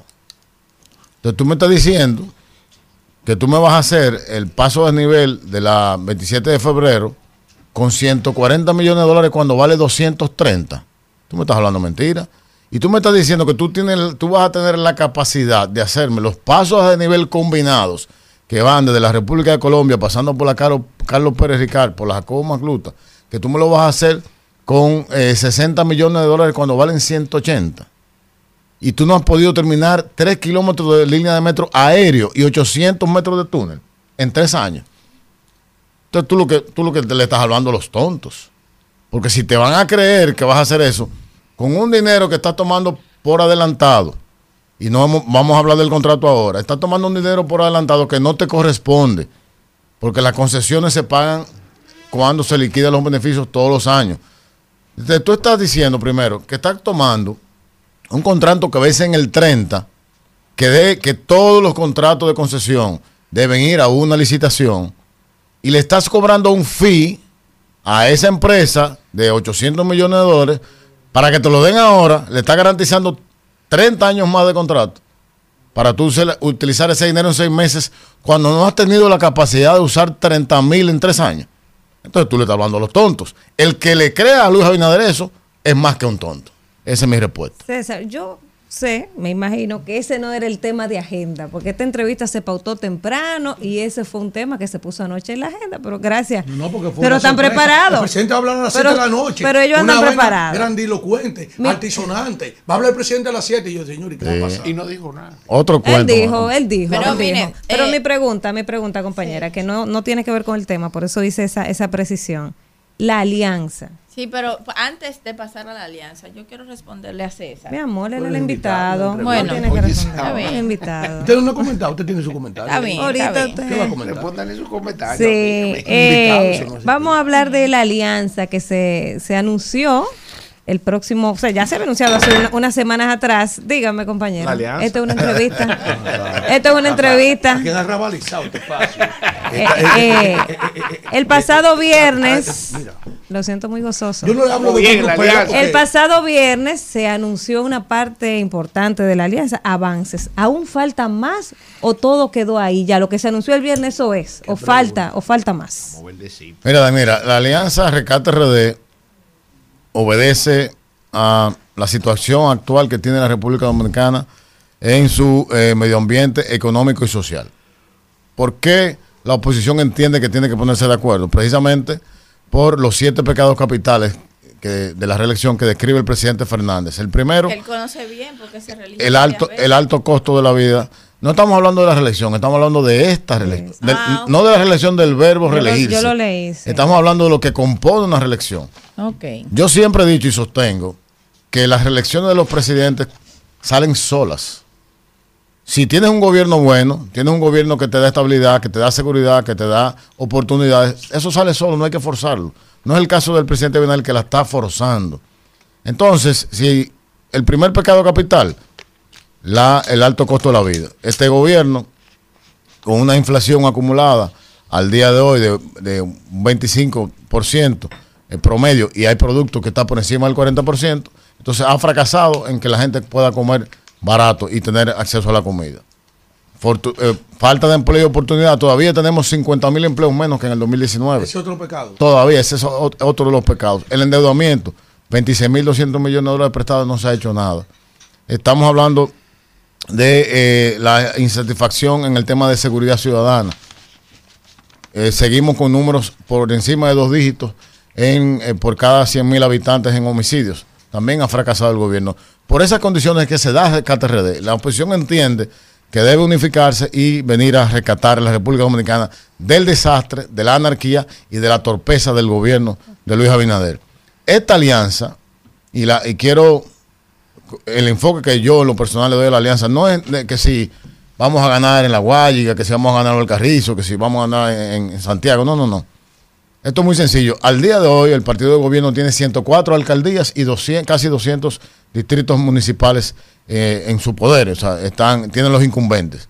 Eso es lo que ocurre al día de hoy. Con Rescate RD hemos pactado el 91% del territorio. Al pactar el 91% del territorio, ganaremos no menos de la mitad. No menos de la mitad vamos a, ganar. Al ganar por lo menos la mitad del territorio, estaríamos dividiendo el el control municipal en febrero, el gobierno una parte y la otra parte es la oposición. Ese mensaje está claro. Primero en dos direcciones. La primera dirección es que toda esa eh, ola de que se van en primera vuelta no existe. Ahí se va, ahí se desmonta. Y ya se desmonta desde ahora. Y la segunda, de que la política municipal del gobierno ha fracasado. ¿Por qué ha fracasado? Pongo tres ejemplos sencillos. Municipio de San Cristóbal, municipio de Santo Domingo Oeste y este. Los tres incumbentes perdieron. Perdieron en su propio partido. Entonces eso te dice que la política municipal fracasó. De 40 directores, eh, perdón, de todos los directores de distrito que tiene, casi el 40% también perdió, director de distrito municipal. Es decir, que la política municipal fracasó. Santo Domingo Este, te pongo el ejemplo. Ahí los tres candidatos, ahí no hay alianza Rescate RD, pero los tres candidatos van en condiciones iguales. ¿Por qué? Porque el del PRM es nuevo. Es un, es un caballero con muchísimo talento, un tipo correcto, pero está empezando en cero. No tiene la ventaja que tenía el incumbente. En Santo Domingo Este por igual. Llevas a una persona que tampoco tiene la ventaja que tiene el incumbente. Entonces, esos son municipios que te, te garantizo desde ahora que también los va a perder el partido, el partido de gobierno. Entonces, Rescate RD, y ya yendo a la parte final de, de tu pregunta, Danira, es que hasta el día de hoy tenemos 16 senadurías. Y lo más probable es que de aquí a febrero, cuando se, se vence el límite, aumentemos esto a 20, a 25, hasta, hasta, hasta 30 senadores. Todavía se está trabajando. Hay que ver cómo marcha. Te garantizo que la euforia, la alegría, el entusiasmo, la esperanza que está trayendo Rescate RD al pueblo dominicano va a beneficiar y va a permitir que más gente este, se, se motive a participar en esta alianza. Kimberly. No, eh, César, bueno, imagínese, siempre la oposición tiene que hacer ese tipo de, de planteamientos que uno considera necesario para el fortalecimiento de la democracia. Con relación a la municipalidad, yo quiero eh, preguntarte que evidentemente ustedes han tenido una alianza en 91% del territorio, una alianza que para nadie es un secreto que, que hemos dicho en todas las oportunidades que hemos tenido que es un rescate RD que debe ser rescatado, porque todos sabemos que como ha dicho Alfredo aquí, que es la alianza, ¿cómo es? Tú has citado Alfredo que No, Vigilio eh, dice, eh, No, no, yo no, Vigilio Elvin. dice, Elvin, La- la alianza de El maldito. Vigilio. que, que esa es la alianza de los borrachos, que andan juntos no porque quieren estar abrazados, sino porque si no Mm. se caen en este momento. Y han pactado el 91% del territorio, pero en ese pacto que han hecho, por ejemplo, si usted se va a Santo Domingo Este, usted ve que en el municipio más importante del país, el PLD lleva un candidato y la Fuerza del Pueblo lleva otro candidato también, que era uno de los municipios más importantes para el PLD. Eh, y así, si vamos a otras plazas, vemos que frecuentemente se ve esa situación. Entonces, frente a esto y frente a la desconfianza que hay eh, de, de los líderes que encabezan esa alianza, porque, eh, como dije anteriormente, ahora coyunturalmente para las elecciones municipales se necesitan, pero para las elecciones presidenciales hay uno de esos partidos que para permanecer, que para sobrevivir, obligatoriamente tiene que ir solo a un próximo proceso electoral y conservar su dirigencia. Entonces, eh, si uno saca donde encabecen los alcaldes más que el otro, y de, de, de, de cada lado, ¿verdad? Entonces esa misma amenaza la va a tener en su contra para las presidenciales, porque el alcalde que gane va a usar ese poder para favorecer su partido. Y hay esa desconfianza, eh, hay una competencia interna dentro de la misma alianza. ¿Cómo ustedes van a vencer esa situación tan inoportuna que ha surgido dentro de la misma alianza. Tú sabes que yo eh, te respeto muchísimo, Kimberly, te admiro. Igual yo, y Pero- sobre todo que usted es un cliente de mi negocio. Soy un cliente, señor, los invito a pasar por el negocio de Kimberly y su esposo. Eh, yo cada vez que tengo el chance, en Boca Chica, Fried Chicken, señor. Es un Fry negocio- fish. Ah, Fry Fried fish. Fish, pero bueno, sí. que- gracias, gracias, querido. Eh, el- el- la línea programática eh, estratégica del gobierno es la misma.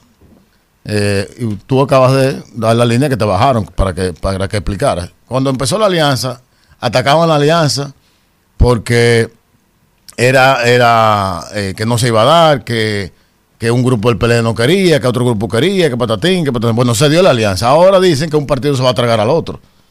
Yo te la pongo fácil, Kimberly. Yo siempre he dicho eso. Yo te la pongo fácil. En el 2020, la Fuerza del Pueblo participó en una alianza con 18 parci- partidos y estaba el PRM, partido que ganó el poder. Y ganó la mayoría de las alcaldías y la mayoría de las senadurías. La Fuerza del Pueblo quedó en tercer lugar. Ni, ni el PRM se tragó la Fuerza del Pueblo, ni el PLD se tragó la Fuerza del Pueblo, ni la Fuerza del Pueblo al PLD. Hoy están los tres partidos y la Fuerza del Pueblo está compitiendo por el primer lugar. Entonces, esa teoría eh, que mandan desde Palacio no va a funcionar. Cada quien va a preservar su espacio político. porque La dificultad que tuvo la alianza en principio era precisamente ponernos de acuerdo en la cantidad de territorio que se cede por la cantidad de votos. Entonces, si tú ves dónde encabeza la Fuerza del Pueblo y dónde encabeza el PLD, estamos prácticamente a la par en nivel de votos. Todo el mundo va a garantizar eh, su, su votación y, y el PRD, por supuesto. Eh, cuando digo los, los tres partidos. Y entonces, cuando venga la presidencial, todo el mundo se mantendrá. Cada quien tiene que hacer su trabajo, por supuesto, de mantenerse y de hacerlo como lo, lo ha hecho la Fuerza del Pueblo, de un de, de- de no existir como partido en el 2019 a estar en un tercer lugar y ahora en un segundo lugar. Ahí mismo, Israel, antes de es el mismo tema. Dice José Ignacio Paliza, presidente del PRM y ministro administrativo de la presidencia, respecto, ya cuando vieron que se concretizó la, eh, la alianza, que ellos dudaban hasta el último momento de que se iba a concre- concretizar, y yo tuve que resistir en esta mesa.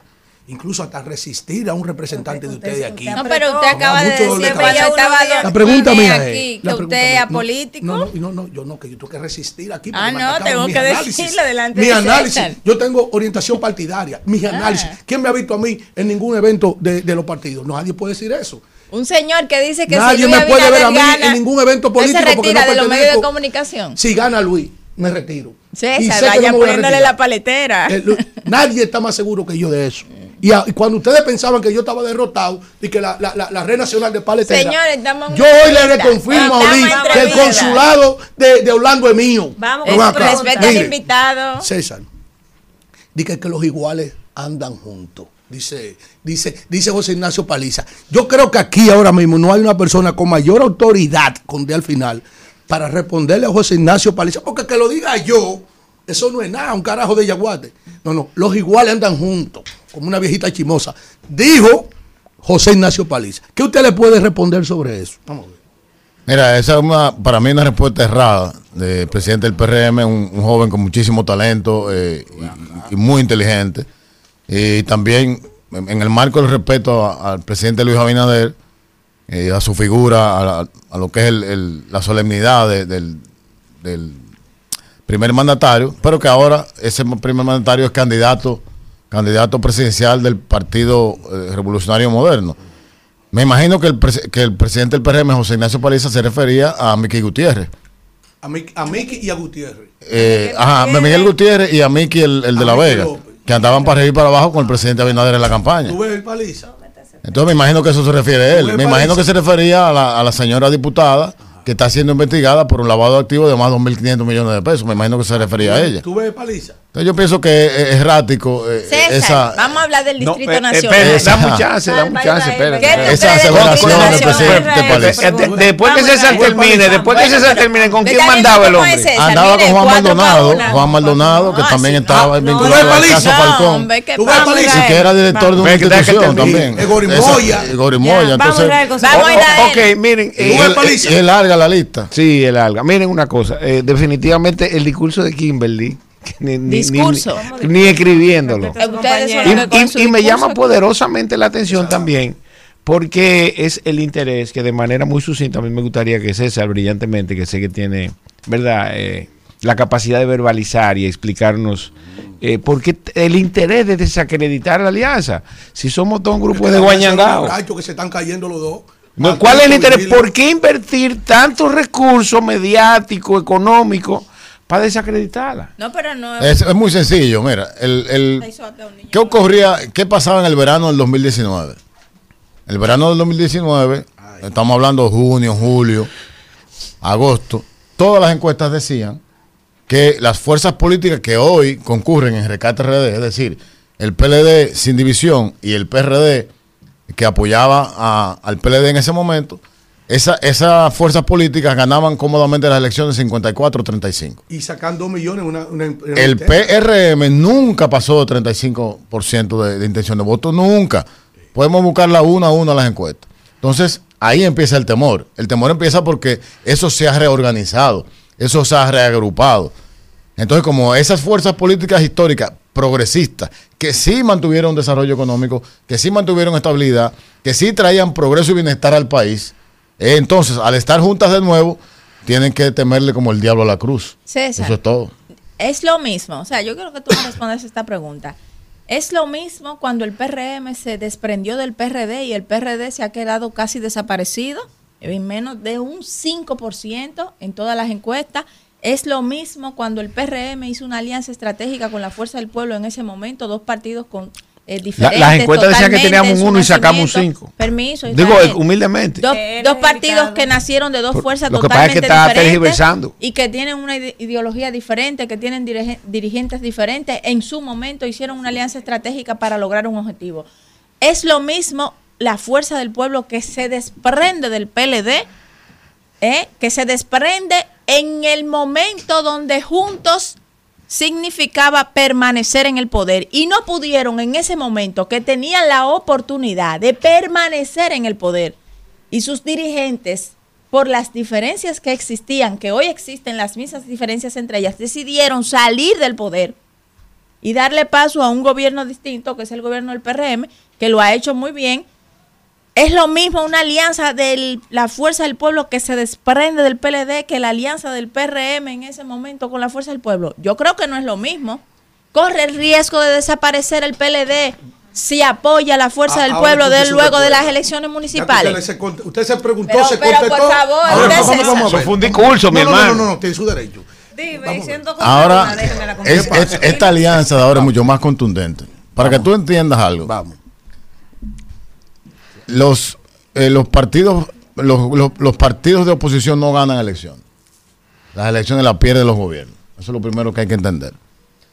¿Y por qué un gobierno pierde? Bueno, porque no ejecuta las políticas públicas que necesita el pueblo para avanzar, para tener bienestar, desarrollo, progreso, etcétera. En los últimos 20 años de ejercicio político de las fuerzas eh, políticas que hoy están en, en Rescate RD, se, co- se construyó una base social de apoyo. Una base social que se convierte en primero tu base social de apoyo y luego en tu base electoral. El PLD, cuando gana en el 96, no tiene esa base social porque no había gobernado. Gobernó con, fue al poder con una base social prestada del doctor Joaquín Balaguer. El PRD, hoy PRM, en ese momento, tenía una base social de apoyo que vino producto de los gobiernos del 78 al 82 y del 82 al 86 y del 2000 al 2004 del ingeniero Hipólito Mejía. Eh, El PRD tiene su propia base social de apoyo que pasó una parte importante, tal como tú señalas, al PRM. ¿Qué ocurre cuando el presidente Luis Abinader gana en el 2020? Gana con una base social de apoyo que no la consolida, ni la mantiene, ni la sostiene. Y esa base social de apoyo hoy del PRM está al grito, porque no tiene oportunidades, está recibiendo el golpeo, los altos costos de la vida, está recibiendo la alta tarifa eléctrica, está siendo asaltada y matada en las calles, no tiene, se le mueren los niños de dengue en los hospitales, no tiene las medicinas. Esa base social de apoyo no eh, está deteriorada, está maltratada. Y la base social de apoyo que llevó al sector progresista que está en Cercate RD, recuerda esos gobiernos. Recuerda la tarjeta Solidaridad de manera eh, constante, no, no intermitente como la, tenemos ahora. Recuerda las obras de infraestructura realizadas, recuerda la modernización de los hospitales, esa base social que se ha reorganizado ahora alrededor de la fuerza del pueblo y de las demás eh, organizaciones políticas que, que eh, participan en Rescate RD, entonces anhela que ese sector político vuelva, independientemente de que haya diferencia entre uno y otro. Aquí hay un objetivo colectivo que es rescatar a la República Dominicana del desastre que tiene el. PRM. Eh, en estos días había un despliegue en uno de los principales medios de comunicación de cuál va a ser la composición de la boleta electoral. Y, y en cuanto a esa correlación de fuerzas que usted, usted cita aquí, eh, el partido de gobierno le ha querido dar un carácter de importancia y realce a la gran cantidad, una veintena de partidos políticos que en otros momentos pertenecieron al litoral de la Alianza Rescate RD. Yo, me di- digo litoral porque está el PLD, Fuerza del Pueblo, y el mismo PRD, de Miguel Vargas. Sí. ¿Hay algún temor por parte de la Alianza Rescate RD ¿eh?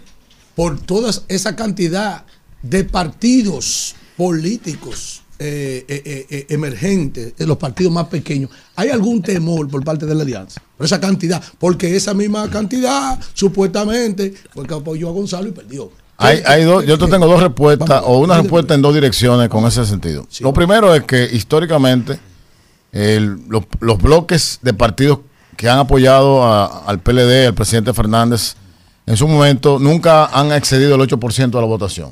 Por más sólido que han estado en su momento la APD, en su momento el BIS, eh, en su momento la Fuerza Nacional Progresista, partidos con mucha historia, con mucho nombre, y combinado con todos esos partidos pequeños que, que ahora exhibe como triunfo, como trofeo el presidente Abinader, nunca ha pasado el 8%.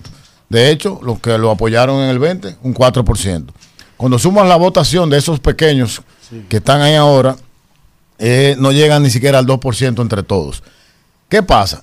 El efecto mediático de que tendrá el presidente Abinader muchas caras y muchas boletas es cierto. Eso, eso no se puede esconder. Esa es una realidad que está ahí.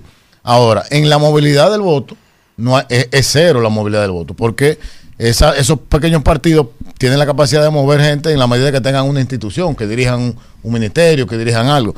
Y en este caso no están dirigiendo nada. Están recibiendo un subsidio en- de un millón de pesos a tres, dependiendo del tamaño del partido, para que la cúpula del partido se maneje. Eso es lo que están recibiendo.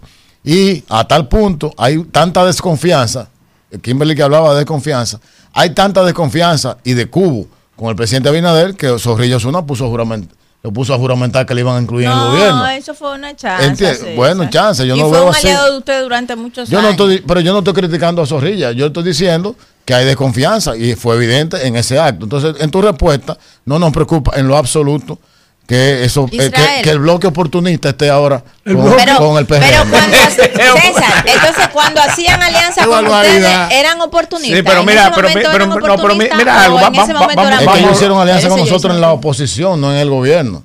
Ellos hicieron- Esos, ese bloque progresista empezó en la oposición en el 2001. So- Ahora, después de que gente que tuvieron 16, 12 años Osuna en el no- gobierno no con el con PLD, ustedes, eh, con Leonel y con Danilo, ahora se van a Nuestra Señora del Manejo los días 25, atrás del chequecito. No todos, no todos. Bueno, eh, yo Adelante, quiero en- entrar en, en otra materia. Se está evaluando en el Congreso de la República el presupuesto para el año 2024 que va a ser de 1.572.000 millones de pesos. Que ya yo he explicado aquí en sentido general que es un presupuesto que el gasto corriente excede las eh, recaudaciones corrientes, los ingresos corrientes. ¿Cuál es la posición de la Fuerza del Pueblo frente a ese presupuesto? Mira, ahora mismo el, hay una Secretaría de Asuntos Legislativos del partido, con la- junto con la Secretaría de Economía, que se está evaluando el presupuesto. Por de entrada te digo, estamos hablando que el 53% del presupuesto se va en educación, en, el- en educación se está llevando el 26% del presupuesto. Eh, el, el pago de, de, de intereses de los préstamos y el pago de los intereses de la, del cuasificar del Banco Central. Ahí se va el 52% del presupuesto. Entonces es un presupuesto que hay que ver, que hay que reestructurarlo y pensarlo mejor. Pero lo peor de todo es que del billón 400 mil hay casi 400 mil de préstamos para cubrir un presupuesto eh, que ya está siendo deficitario este año. El mes de septiembre, me Billón corri- 572. eh, corrígeme Israel, el mes de septiembre, me parece, o octubre, eh, hubo una diferencia de 30 mil millones de pesos entre ingresos y egresos del gobierno. Así es. Entonces estamos hablando que hay que repensar bien ese presupuesto y orientarlo a eh, las áreas que realmente el país necesita para motorizar la economía. Una economía que está triste este año, que si llegamos al 2%, llegaremos gateando.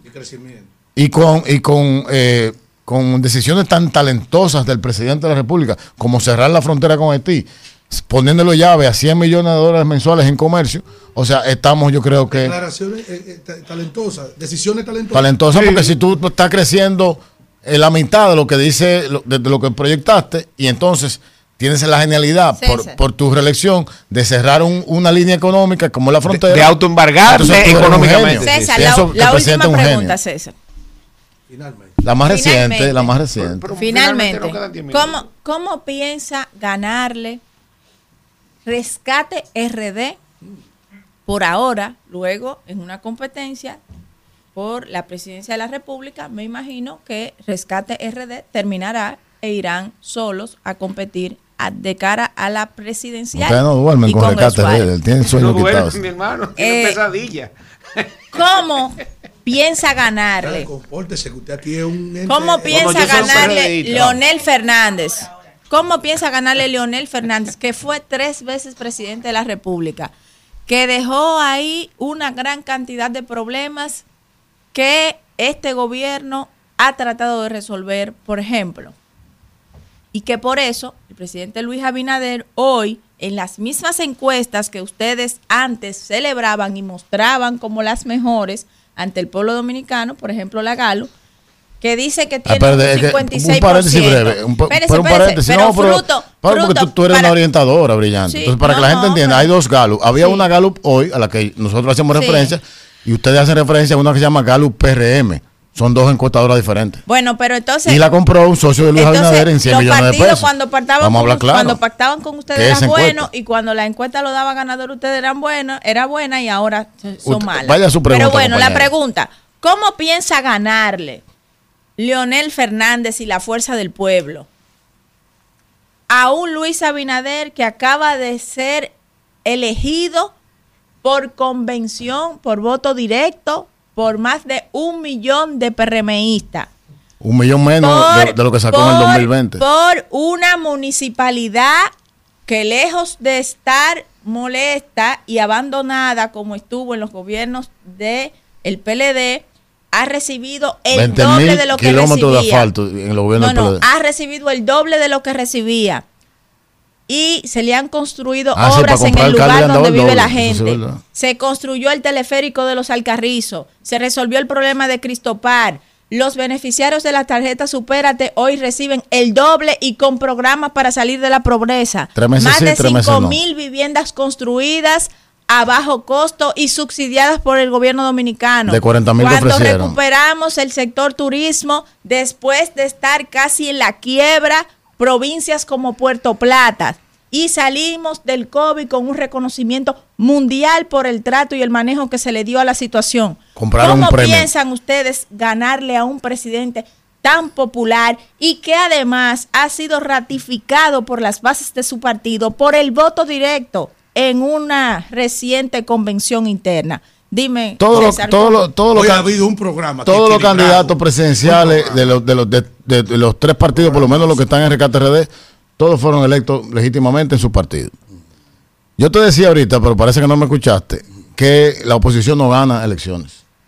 Los gobiernos la pierden. Y en, en este caso, el Leonel Fernández, que tiene todas las cualidades y tiene todas las propuestas y proyectos y ya fue presidente y demostró cómo se gobierna, eh, no es solamente que le va a ganar, es que Luis va a perder. Porque cuando la cuando el presidente vaya a las calles y le diga, le diga en, en Navarrete y vaya a ofrecer obras en Navarrete, dice, pero usted ofreció la circunvalación y aquí ni siquiera se ha empezado. Cuando vaya a ese Puerto Plata que tú mencionas, le, diga, le digan, ¿dónde está la autopista del Ámbar que usted ha ofrecido 80 veces y no ha empezado? Cuando vaya a la provincia de Duarte, le digan, presidente, pero la, la circunvalación que se empezó en el gobierno pasado y usted ha tirado tres camiones de tierra y no la ha terminado. Cuando le digan que el hospital de San Francisco de Macorís no está terminado, cuando el Centro de la Cultura de San Francisco de Macorís no está terminado, cuando los hospitales como el Musa, como la entrada de la Romana, como la entrada de Samaná, no se ha hecho nada, oferta, entonces yo no voy a creer en ese presidente. Cuando le digo, presidente, el pollo está a 80 pesos la libra, no lo puedo comprar. Ah, mire mi tarjeta de solidaridad, sí, pero este me lo metí en el cajero y no entró. Entonces ya no es, no es supérate, es desespérate la tarjeta. Cuando todo eso la gente le pregunta a ese señor candidato del PRM, entonces le van a decir, ¿tú sabes qué? Es para afuera que va. Eh, La espérate. tarjeta Bueno, desespérate. Eh, César. finalmente una última pregunta porque queda un comentario. Sí. César. No, y el suyo también. Sí, quedan dos. quedan dos comentarios. Yo el mío se lo entrego a mi hermano César Fernández. Que venga todos los días también. Él tiene diez lo- minutos lo- ya- los 10 doce minutos míos también, yo se los doy. César, tremendo hermano.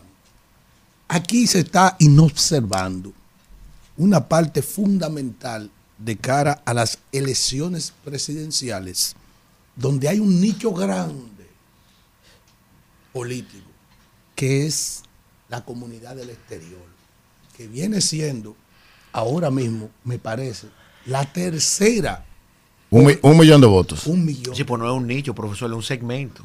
Sí, no, exacto. Sí, pero es un nicho para ir a buscar Israel. Un target. Vamos a marketing. target. Te llamo. No, no te apures. ¿Cómo? César, ¿cómo está la dia- eh, Rescate RD en la diáspora? Es decir, los componentes políticos de Rescate RD en la diáspora versus el presidente Luis Abinader, casi cuatro años de ejercicio. Tú sabes que en la, en la diáspora no se vota en la- a lo municipal. No, no, no, no Por se eso vota. hablé de la presidencia. Entonces, en la, en la presidencial, en lo que en lo que tiene que ver con, con la fuerza del pueblo, te puedo hablar, porque Rescate RD eh, eh, de, manera, de manera real no, no se ha conformado en, en el exterior. Pero lo que tiene que ver con la fuerza del pueblo, el presidente Fernández está ahora mismo en España. Eh, vimos ahí una actividad impresionante de los compañeros de España. Y contestándole a Kimberly y hablando sobre la composición del voto del PRM, el 20% de la gente que estaba en esa actividad eran del PRM en, en Europa. ¿Y tú sabes por qué están con la fuerza del pueblo? Porque le nombraron a todos los vicecónsules y toda la gente de, lo- del- de las oficinas de aquí de Santo Domingo, lo mandaron para allá. Lo dejaron sin pito y sin flauta. Esa gente se fue a la fuerza del pueblo a través del sector externo. Eh, en los Estados Unidos acabamos nosotros de celebrar en las, eh, bueno, en las tres circunscripciones hicimos primarias para los diputados de la diáspora y la votación fue eh, eh, magnífica y un proceso eh, muy diáfano, obteniendo, yo me sorprendí con la cantidad de votos de, compañeros y compañeras a lo interno del, partido y elegimos nuestros candidatos mediante esa votación. Pienso que este, hay un gran nicho. La Junta Central Electoral tiene un objetivo de llevarlo hasta un millón de, electores que de ahí votarán, este, qué sé yo, el 70, 60%. Eh, allá se vota por correo, allá hay varios, métodos de cómo votar. Y este, ahí estará la oposición lider- liderando también este, esta contienda eh, venidera. Gracias, César, César. gracias. De verdad, esta ha sido una maravillosa entrevista. Te esperamos en otro momento por aquí, en este espacio. Y como siempre, ustedes quédense con nosotros porque cuando regresemos vamos con el comentario del príncipe de Galilea y Muy una azul. servidora nuestra también. Yo espero que cuando volvamos. 10 en punto de la mañana, señores. Continuamos con el contenido y el desarrollo del programa El Rumbo de la Mañana. Sí, una tremenda entrevista con César Fernández, quien es uno de los mejores voceros que tiene el partido Fuerza del Pueblo del, del expresidente Leonel Fernández. Hoy, 16 de noviembre. Oh, 15. Dice, dice, dice 16 ahí. Maldito. eh, eh, bien. Eso es Isidro de maldad, ¿eh? En la mano de Virgilio, criminales aquí abajo. Sí. Miren, eh, seguimos con el comentario ahora estelar de Kimberly Tavera. Gracias, hermano Alfredo de la Cruz. Señores, hoy yo quiero hablar, eh, dividir mi comentario en varias secciones, ¿verdad? O más bien una reflexión. La oposición siempre basa sus comentarios, siempre basa sus, sus propuestas y sus estrategias en decir que el actual gobierno no ha invertido en infraestructura y que eh, yo diría que hay un problema de miopía dentro de las filas de los partidos opositores al gobierno, porque tienen la misma línea programática. Si usted observa los comentarios de los comunicadores que eh, se hacen eco de los planteamientos de la oposición, si observa hasta las interacciones de los interactivos que llaman a los diferentes programas, usted verá que tienen algo en común, que quieren tapar el sol con un dedo, que quieren tapar la realidad que nos rodea, porque es imposible no salir, por ejemplo, al municipio de Los Alcarrizos y evitar ver esa gran realidad que está ahí, que es el teleférico. Es imposible andar por los barrios y no toparse por una funeraria municipal, con un matadero, con las diferentes obras de infraestructura que ha decidido invertir este gobierno de Luis Abinader en el lugar donde vive la gente, con una inversión de más de 23 mil millones de pesos en la municipalidad, que antes recibía 18 mil millones, y 4 mil millones de pesos en obras municipales. Pero es imposible también ver esa tercera línea del metro, segunda línea del metro, que como ellos describen, se está construyendo ahí, pero ellos no ven nada de eso. Pero es imposible ir a Cristo Rey y no ver lo que se hizo allí en Cristo Park. Hay que estar ciego para no ver, por ejemplo, la gran remodelación que está haciendo a la autopista Duarte. Ahora, de línea ascensión, el ministro de Obras Públicas estuvo revisando y supervisando los trabajos que van desde Navarrete hasta Montecristi, una provincia que había sido totalmente abandonada y que en este actual gobierno se le están dando las condiciones para que ese puerto de ahí se encarrile a ser uno de los más importantes del país. Pero es imposible no ver también, cuando usted va a Puerto Plata, el renacer que ha tenido esa provincia y la inversión que se han hecho en todos los puertos del país. Pero es imposible no ver también cuando usted va a Ciudad Juan Bosch, cuando usted va al proyecto de Ato Nuevo y a los diferentes proyectos de vivienda que están apostados en todo el país. Pero si usted se va a un barrio, usted se va a encontrar con ciudadanos que ya tienen un título en la mano de propiedad que antes no tenían que pueden poner como garantía. Pero lo más difícil de esconder es la honestidad de este gobierno. Ayer el presidente Luis Abinader habló al país donde dio una importantísima noticia. Y yo creo que ahora sí va a ser muy difícil para la oposición esconder lo que se anunció anoche. Una negociación que dejó como frutos de la misma dos mil millones de dólares a favor del pueblo dominicano.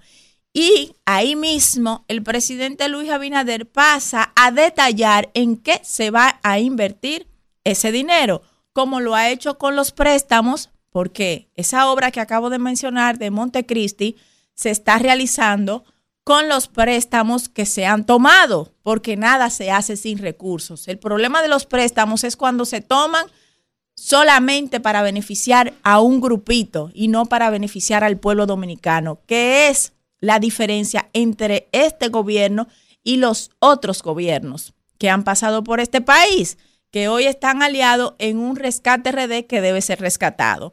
Entonces, ese anuncio que hizo el presidente anoche se corresponde con esa realidad, que ha sido coherente con ese comportamiento que ha tenido este gobierno. Ese anuncio donde se anunciaron esos dos mil millones de dólares con nombre y apellido, donde lo primero que se va a hacer es remodelar los seis aeropuertos o terminales que han sido concesionadas en los acuerdos con Aerodón. Pero otra partida se va a invertir, sobre todo en aeropuerto de Peña Gómez, que se va a aumentar su capacidad, que se va a construir otra terminal, y en el municipio de Boca Chica y en el distrito municipal de La Caleta, que es donde está ese aeropuerto de Peña Gómez, que recibe un impacto ambiental tremendo y una población flotante va a ser beneficiada con el asfaltado de sus calles y construcciones de obras importantes. Pero se anunció también en la provincia de Santo Domingo, la más importante del país, obras para las cuales ellos van a tener que hacer un esfuerzo muy grande para ignorarlas y decir que no las ven. Porque usted decir que no va a ver la vía expresa desde la Plaza de la Bandera hasta la Isabel Aguiar, usted va a tener que hacer un esfuerzo muy grande para no ver esa obra, pero usted decir que no se ha hecho nada cuando usted va a tener ahí a los habitantes de la República de Colombia, que el tapón que se hace ahí de una hora en horas de la mañana y en las horas de la tarde lo mismo, que hace que la gente que vive ahí pierda calidad de vida, hay que ser muy ciego para no ver esa obra que se, que se va a hacer ahí, que ha sido esperada durante muchísimos años por los que viven ahí. Y así anunció un plan de asfaltado para la gran provincia de Santo Domingo y otras obras mucho más importantes, por ejemplo, la construcción de los puentes que van a ir hacia la zona oriental, Santo Domingo Este, que van también van a impactar Santo Domingo Norte con la construcción de otro puente. O sea, esas obras que van a impactar a la gran provincia de Santo Domingo y el Distrito Nacional no se van a poder ignorar, como no se puede ignorar todo lo que se ha hecho en tres años, con COVID, con dos guerras. Entonces a mí me parece que la oposición debe buscar otra retórica, debe buscar otras estrategias, basar su campaña en propuestas y no en criticar las obras que durante más de 20 años el pueblo dominicano había esperado y que con el gobierno del PRM está obteniendo las respuestas que había buscado fallidamente en otros gobiernos. De manera que yo espero que la oposición pueda corregir esta estrategia porque hablar en contra de esas obras va a restarle los votos que puedan tener.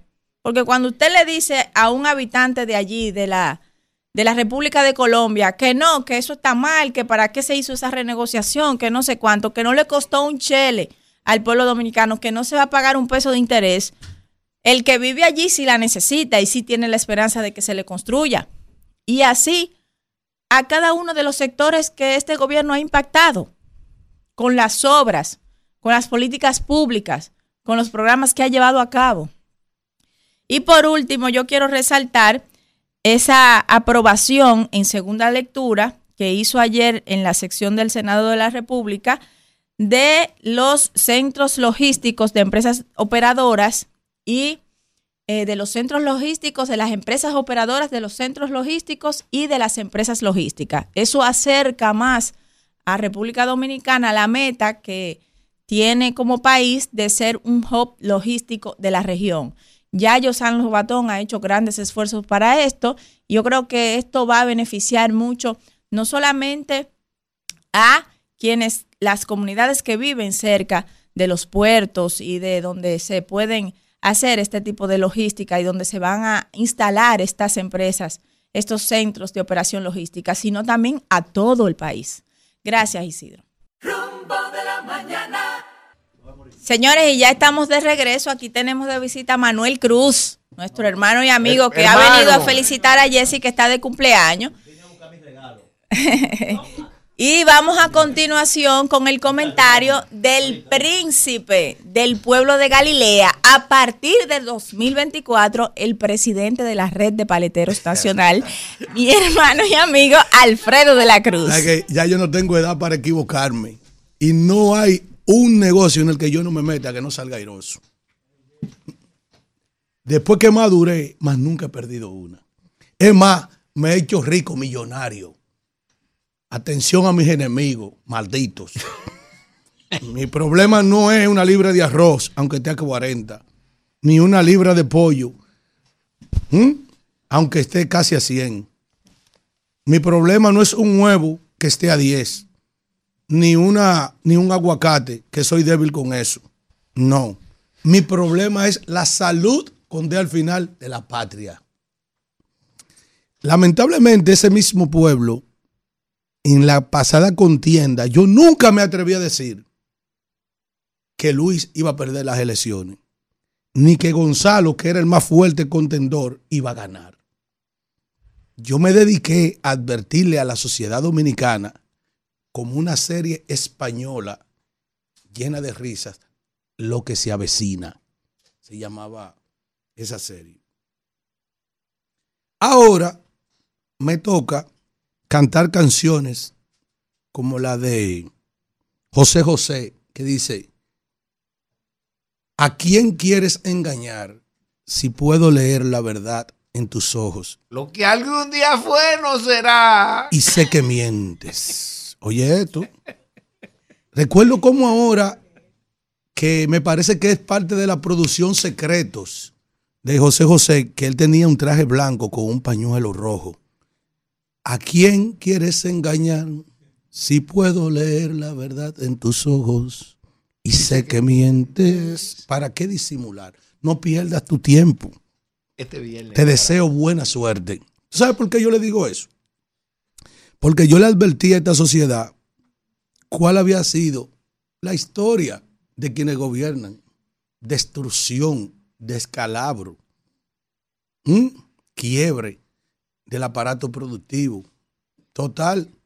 No hay un renglón del, del desarrollo de República Dominicana donde Luis Abinader y su gobierno me haya hecho quedar mal. Si tú vas a la salud, Luis Abinader no me ha hecho quedar mal. Porque hasta lo que encontraban bien que funcionaba, lo han destruido. Y hasta lo que le dejaron a tiro de terminar, ni siquiera han tenido la capacidad, con de al final, de terminar una muestra. La ciudad sanitaria Luis Eduardo Aibar.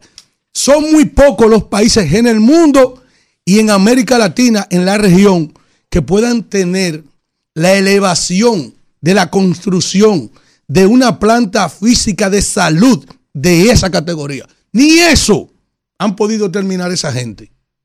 Ni eso. Y tú sigues buscando en educación qué ha pasado con la educación después que esta gente entraron ahí. Y lo que se había iniciado como evolución y desarrollo, hasta eso ha evolucionado. Oye, to- totalmente. Y usted mira el desayuno, su calidad, el almuerzo escolar, todo eso. El INAIPI, eh, eh, que, era, era un conjunto, era un circuito eh, de educación integrado. Primero, con la formación del docente por INAFOCAN, vayan a ver qué ha pasado con la formación de los docentes. Todo eso se ha politizado y lo que se ha hecho ahí es descuartizar eso, porque el actual ministro, que, que es dueño de una universidad, tiene contratos que nunca en su vida había conseguido ahí. Es decir, de los tantos contratos que ha conseguido él ahora, ahí en el INAFOCAN. Cuando usted ve la planta física, yo he dicho aquí hasta la sociedad que no ha hecho 10 escuelas, ese hombre. Y tú sigues buscando renglón por renglón. Limber Cruz ha acabado con, la, con el aparato productivo agropecuario del país. Ahí está la gente ahora peleando porque vi que el ingeniero Vargas, Miguel Vargas, eh, eh, eh, posteó en una de sus cuentas de redes sociales que el temor que tiene la gente de la ganadería de la República Dominicana porque le quieren meter ahora a la mala también. Así como metieron ajo por un tubo de China, le quieren meter a la mala la carne de Brasil en detrimento de los productores dominicanos y aún así y no observando con B intercalada la vaca loca que se ha anunciado que hay allá en Brasil. No porque contó que le van a dar. Entonces, yo hago este preámbulo. Ustedes han visto cómo se ha quebrado la economía del país. Señores, eh, hay una desesperación grande por el empresariado de salir de esta gente. Yo se lo, yo se anticipé. Yo quiero que ustedes vean con el- la vehemencia que me pedí el CONE que me presente allá hoy en el evento que ellos están desarrollando. Porque ellos saben que yo me identifico con el dolor de ellos, los empresarios que no pueden joder mucho porque le meten impuestos internos, lo atosigan, tienen que manejarse, pero están hartos de este gobierno. Crecimiento por debajo de un 2%, eso se llama ruina económica. Crecimiento sostenido en el tiempo por encima del 6%, eso se llama gloria, desarrollo. Y está ahí cuando usted ve la ciudad, de la, cuando usted ve la República Dominicana que era antes y la que es hoy, 20 años después, todo eso se ha frenado. Entonces, este hombre dice ayer, eh, eh, el presidente va a hablar hoy a las 7, pero este hombre habló en la mañana, estuvo por la policía, pero entonces habla en la semanal. ¿Y qué es lo que tanto habla este hombre? Ah, pero yo estoy pensando que un anuncio trascendental. No, se trata de la violación flagrante a la ley de compra y contrataciones y la ley de alianza, de alianzas público-privadas también. Que si alguien se anima, puede ir a impugnar eso al Tribunal Constitucional y va a tener ganancia. Y tienen que estar vigilantes también el Senado de la República y la Cámara de Diputados como órgano de fiscalización ante otro adefesio más que ha tratado de pasar, como otras veces lo ha tratado de pasar desde que entró ahí. No hay una iniciativa de ley que no sea lesiva al interés nacional y que haya tenido que dársele hacia atrás. Y anuncia que, que ha renegociado un contrato del cual yo nunca estuve de acuerdo y tuve mi crítica al presidente Fernández por entregar esos aeropuertos. La tuve y la sostengo. No fue una buena decisión. Como no ha sido una buena decisión de otros gobernantes en otras áreas. No todos los gobiernos tienen luces, también tienen su sombra. Yo nunca estuve de, de acuerdo con Joaquín Balaguer con la construcción del Faro Colón, porque lo primero que desnuda el Faro Colón es el muro de la vergüenza, la pobreza que estaba ahí adyacente, ahí. Entonces, oigan esto, con bombo y platillo, anuncia una cantidad de obras que se van a construir, sí, eh, eh, eh, eh, y vaina, pero coño, tú has cogido casi 30 mil millones de dólares y tú manejas un presupuesto anual de más de un billón 470 mil millones de pesos, como es el caso del presente, y tú no has podido hacer esas obras, tú te, te jaltaste de dar Picasso en el país entero, entonces ahora tú le dices a este país, oye, eso hay que licitarlo, cada obra, en la licitación se van más de tres meses, en la licitación tres, tres y cuatro meses. Es decir, que esa farcía, esa falacia, esa blasfemia que ha lanzado este hombre en el día de ayer con un anuncio, 800 millones de dólares, usted ha cogido 30 mil millones de dólares y la reserva del Banco Central, que usted la tiene parada ahí, tienen que casi 14 mil millones de dólares, pero coge 800 ahí, pero hazla, usted no va a hacer nada. ¿Qué va a hacer usted? Por la carretera del Ámbar, ¿cuántas veces usted le anunció que iba a hacer la carretera del Ámbar? Y no se ha dado ni un Picasso. Es como que si tú le dijeras a los dominicanos que si no vino, eh, que si no vino, eh, eh, que si no vino el Papa, ahora va a venir Dios. Por Dios, a República Dominicana. ¿A quién quieres engañar? Ah, que usted va a ser de que la solución de aquí, de pintura, debajo de, de- de la Plaza de la Bandera, pero, pero que usted va a la base cuándo. ¿Pero cuándo? Porque por falta de dinero no ha sido. Los estrategas suyos están muy afanados, tratando de revertir una realidad que está por encima de lo que se publica en los medios y está por encima también de los comentarios de opinión, porque aquí está todo atrapado. Escasas voces pudiéramos venir aquí a desnudar realmente lo que está aconteciendo en República Dominicana. Por ejemplo, Kelvin, yo te envié una fotografía. Yo quiero que ustedes vean la fotografía de una casa en San Cristóbal, que me enviaron a mí la dirección y todo de esa casa. ¿Ustedes saben lo que está pasando?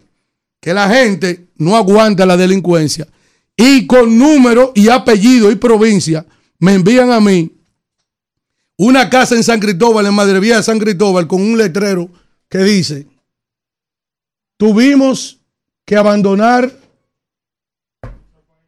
nuestro país por la inseguridad. La delincuencia le ganó la batalla al gobierno. Dice eso ahí. ¿Ustedes saben a qué se refiere eso ahí? Oigan, me lo, me lo escribieron así mismo. Es mentira, vayan y compruébenlo. En Madre Vieja Sur San Cristóbal, en la calle Eugenio María de Hostos, sector Los Americanos, la delincuencia ha vencido a Luis Abinader y su gobierno, hermano. La gente se está alargando de este país. La falta de oportunidades tiene la gente con la vuelta por México. Y mucha gente que tenía su visa agarró su familia y se fue. Y los negocios quebrando. Y tú vas a los restaurantes los domingos que deberían estar llenos, vacíos. Coño, porque se han tragado el país. Entonces este hombre viene y le dice al país anoche, voy a hablar a las 7. Lo primero es que hay que averiguar eso. Porque al primero que le dieron eso a ese empresario, a la familia Hasuri, hay que decirlo, lo primero que hizo fue agarrar y revender un contrato. Y tenemos República Dominicana con un chiquero, una vergüenza. El, el aeropuerto internacional de las Américas es una vergüenza. Y lo revendieron y han tomado préstamos soberanos en nombre de la propiedad de los dominicanos que podíamos seguir gerenteando nuestros mismos aeropuertos. Y la fertilidad, lamentablemente, de un gobierno equivocado en su momento en esa decisión ha afectado entonces el interés nacional. Entonces, usted no ha podido hacer nada con 30 mil, ahora va, va a poder hacer algo con, sete- con, con 700. ¿Cuántos son 700 y pico que va a coger adelante? No, no. ¿A quién quieres engañar si puedo leer la verdad en tus ojos? Vámonos. Señores, y ya estamos de regreso en este rumbo de la mañana y ahora vamos a abrir el segmento de las llamadas, así que ya ustedes saben, señores. Buenos días, ¿quién nos habla y de dónde? Buenos días, buenos días, Juan López Herrera. Sí, adelante, Juan.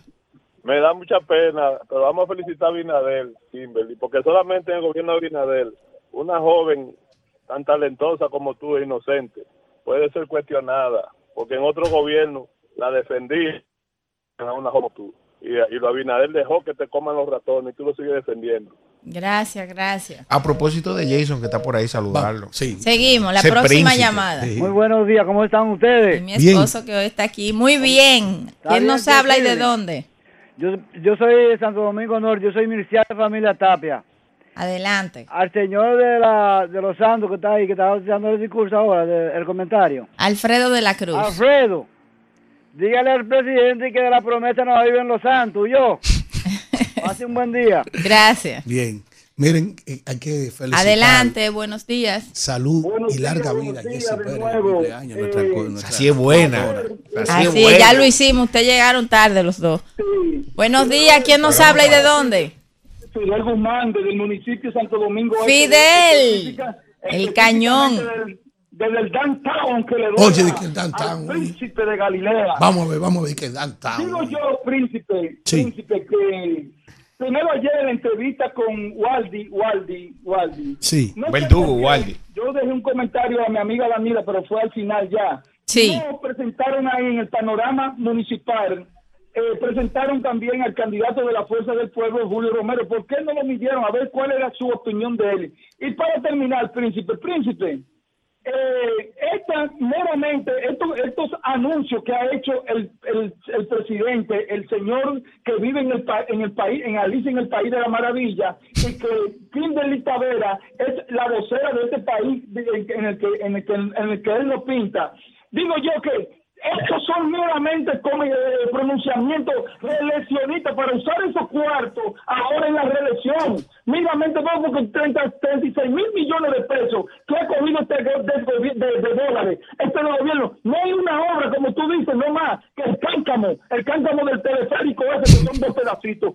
Gracias. Fidel, gracias.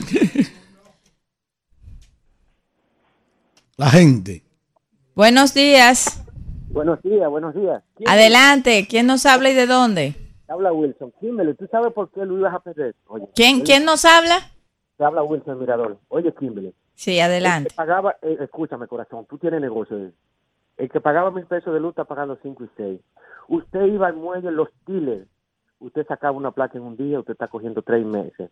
Usted sacaba un pasaporte. Mira, tengo una persona que me dijo tuvo que pagar 36 mil por dos renovaciones. Oye, un empresario.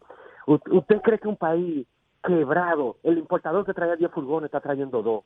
¿Entiende? Un país quebrado, una libra de azúcar. Usted va a Jumbo, te dan, te venden tres paquetes de azúcar. Eso es lo mismo, el PRD, el PRM es lo mismo que ustedes han sido siempre. Desde el 84 con 2004 con Hipólito y ahora con Luis, que no sabe gobernar. Luis quebró dos empresas, quebró lo que le dio el papá. Un hombre que no sabe gobernar, no sabe lo que está haciendo. ¿Por qué no hizo ese elevado desde que llegó? Bueno, gracias. Buenos días, adelante. Sí, buen día, Kimberly, Israel y Alfredo. Sí. Alfredo, al presidente parece que se le quedó la misma página o se le acabó la tinta al bolígrafo. ¿Qué pasó? ¿Cómo así? ¿Por qué? Él siempre está repitiendo y prometiendo lo mismo. Va a ponerle prometeo porque no, no cumple ninguna de las promesas. Anda, pues. Bueno, ahí está su opinión. Adelante, buenos días. Buenos días, buenos días. Eh, yo no sé la verdad, pero Con ánimo, con ánimo. Con ¿Quién ánimo. nos habla y de dónde? uno de, Mas- de Nueva York, Adelante. uno se decepciona porque yo me pongo a mirar a Alfredo y Alfredo se, le ve que es una persona ecuánime, pero in- internamente. Y como una persona joven, con familia, niños, hijos, que vive en República Dominicana, aboga por un presidente que ya gobernó 12 años. Luis es un buen gobierno. Ahora, Luis tiene muchos ladrones alrededor de él. Esa es la verdad. Bueno, gracias. Pero yo aquí no abogo por nada. Seguimos. Buen día, Sea político. ¿Quién nos habla y de dónde? es Alejandro de Maimón. Sí, adelante. No, la verdad que nosotros, los, los fieles oyentes de ese programa, no tenemos que reír un poquito con Alfredo. Él llamó para reírse. Sí, vamos a escuchar. No, no, espérate, espérate. Alfredo es un león, Alfredo es un león. Alfredo hay que, Sí, sí. Alfredo, Alfredo que- hay que sacarle su comida aparte, pero solo hay un detallito. Alfredo, ¿Cuál? ¿Dónde tú estabas esos, esos 20 años del PLD? No, criticando los mal hechos de todos los gobiernos, hermano. no, mira, no, no, mira, mira. Yo te soporto que tú te comes el PRM, porque eso es perfecto, porque ese es tu... No, ese no, es tu- tú tienes que buscar mis, Pero- mis, pero, hermano, oye, en no, YouTube están todos mis videos. Mira, ¿Cuáles yo han sido buscar, siempre mi, yo voy mi a- yo voy a- crítica?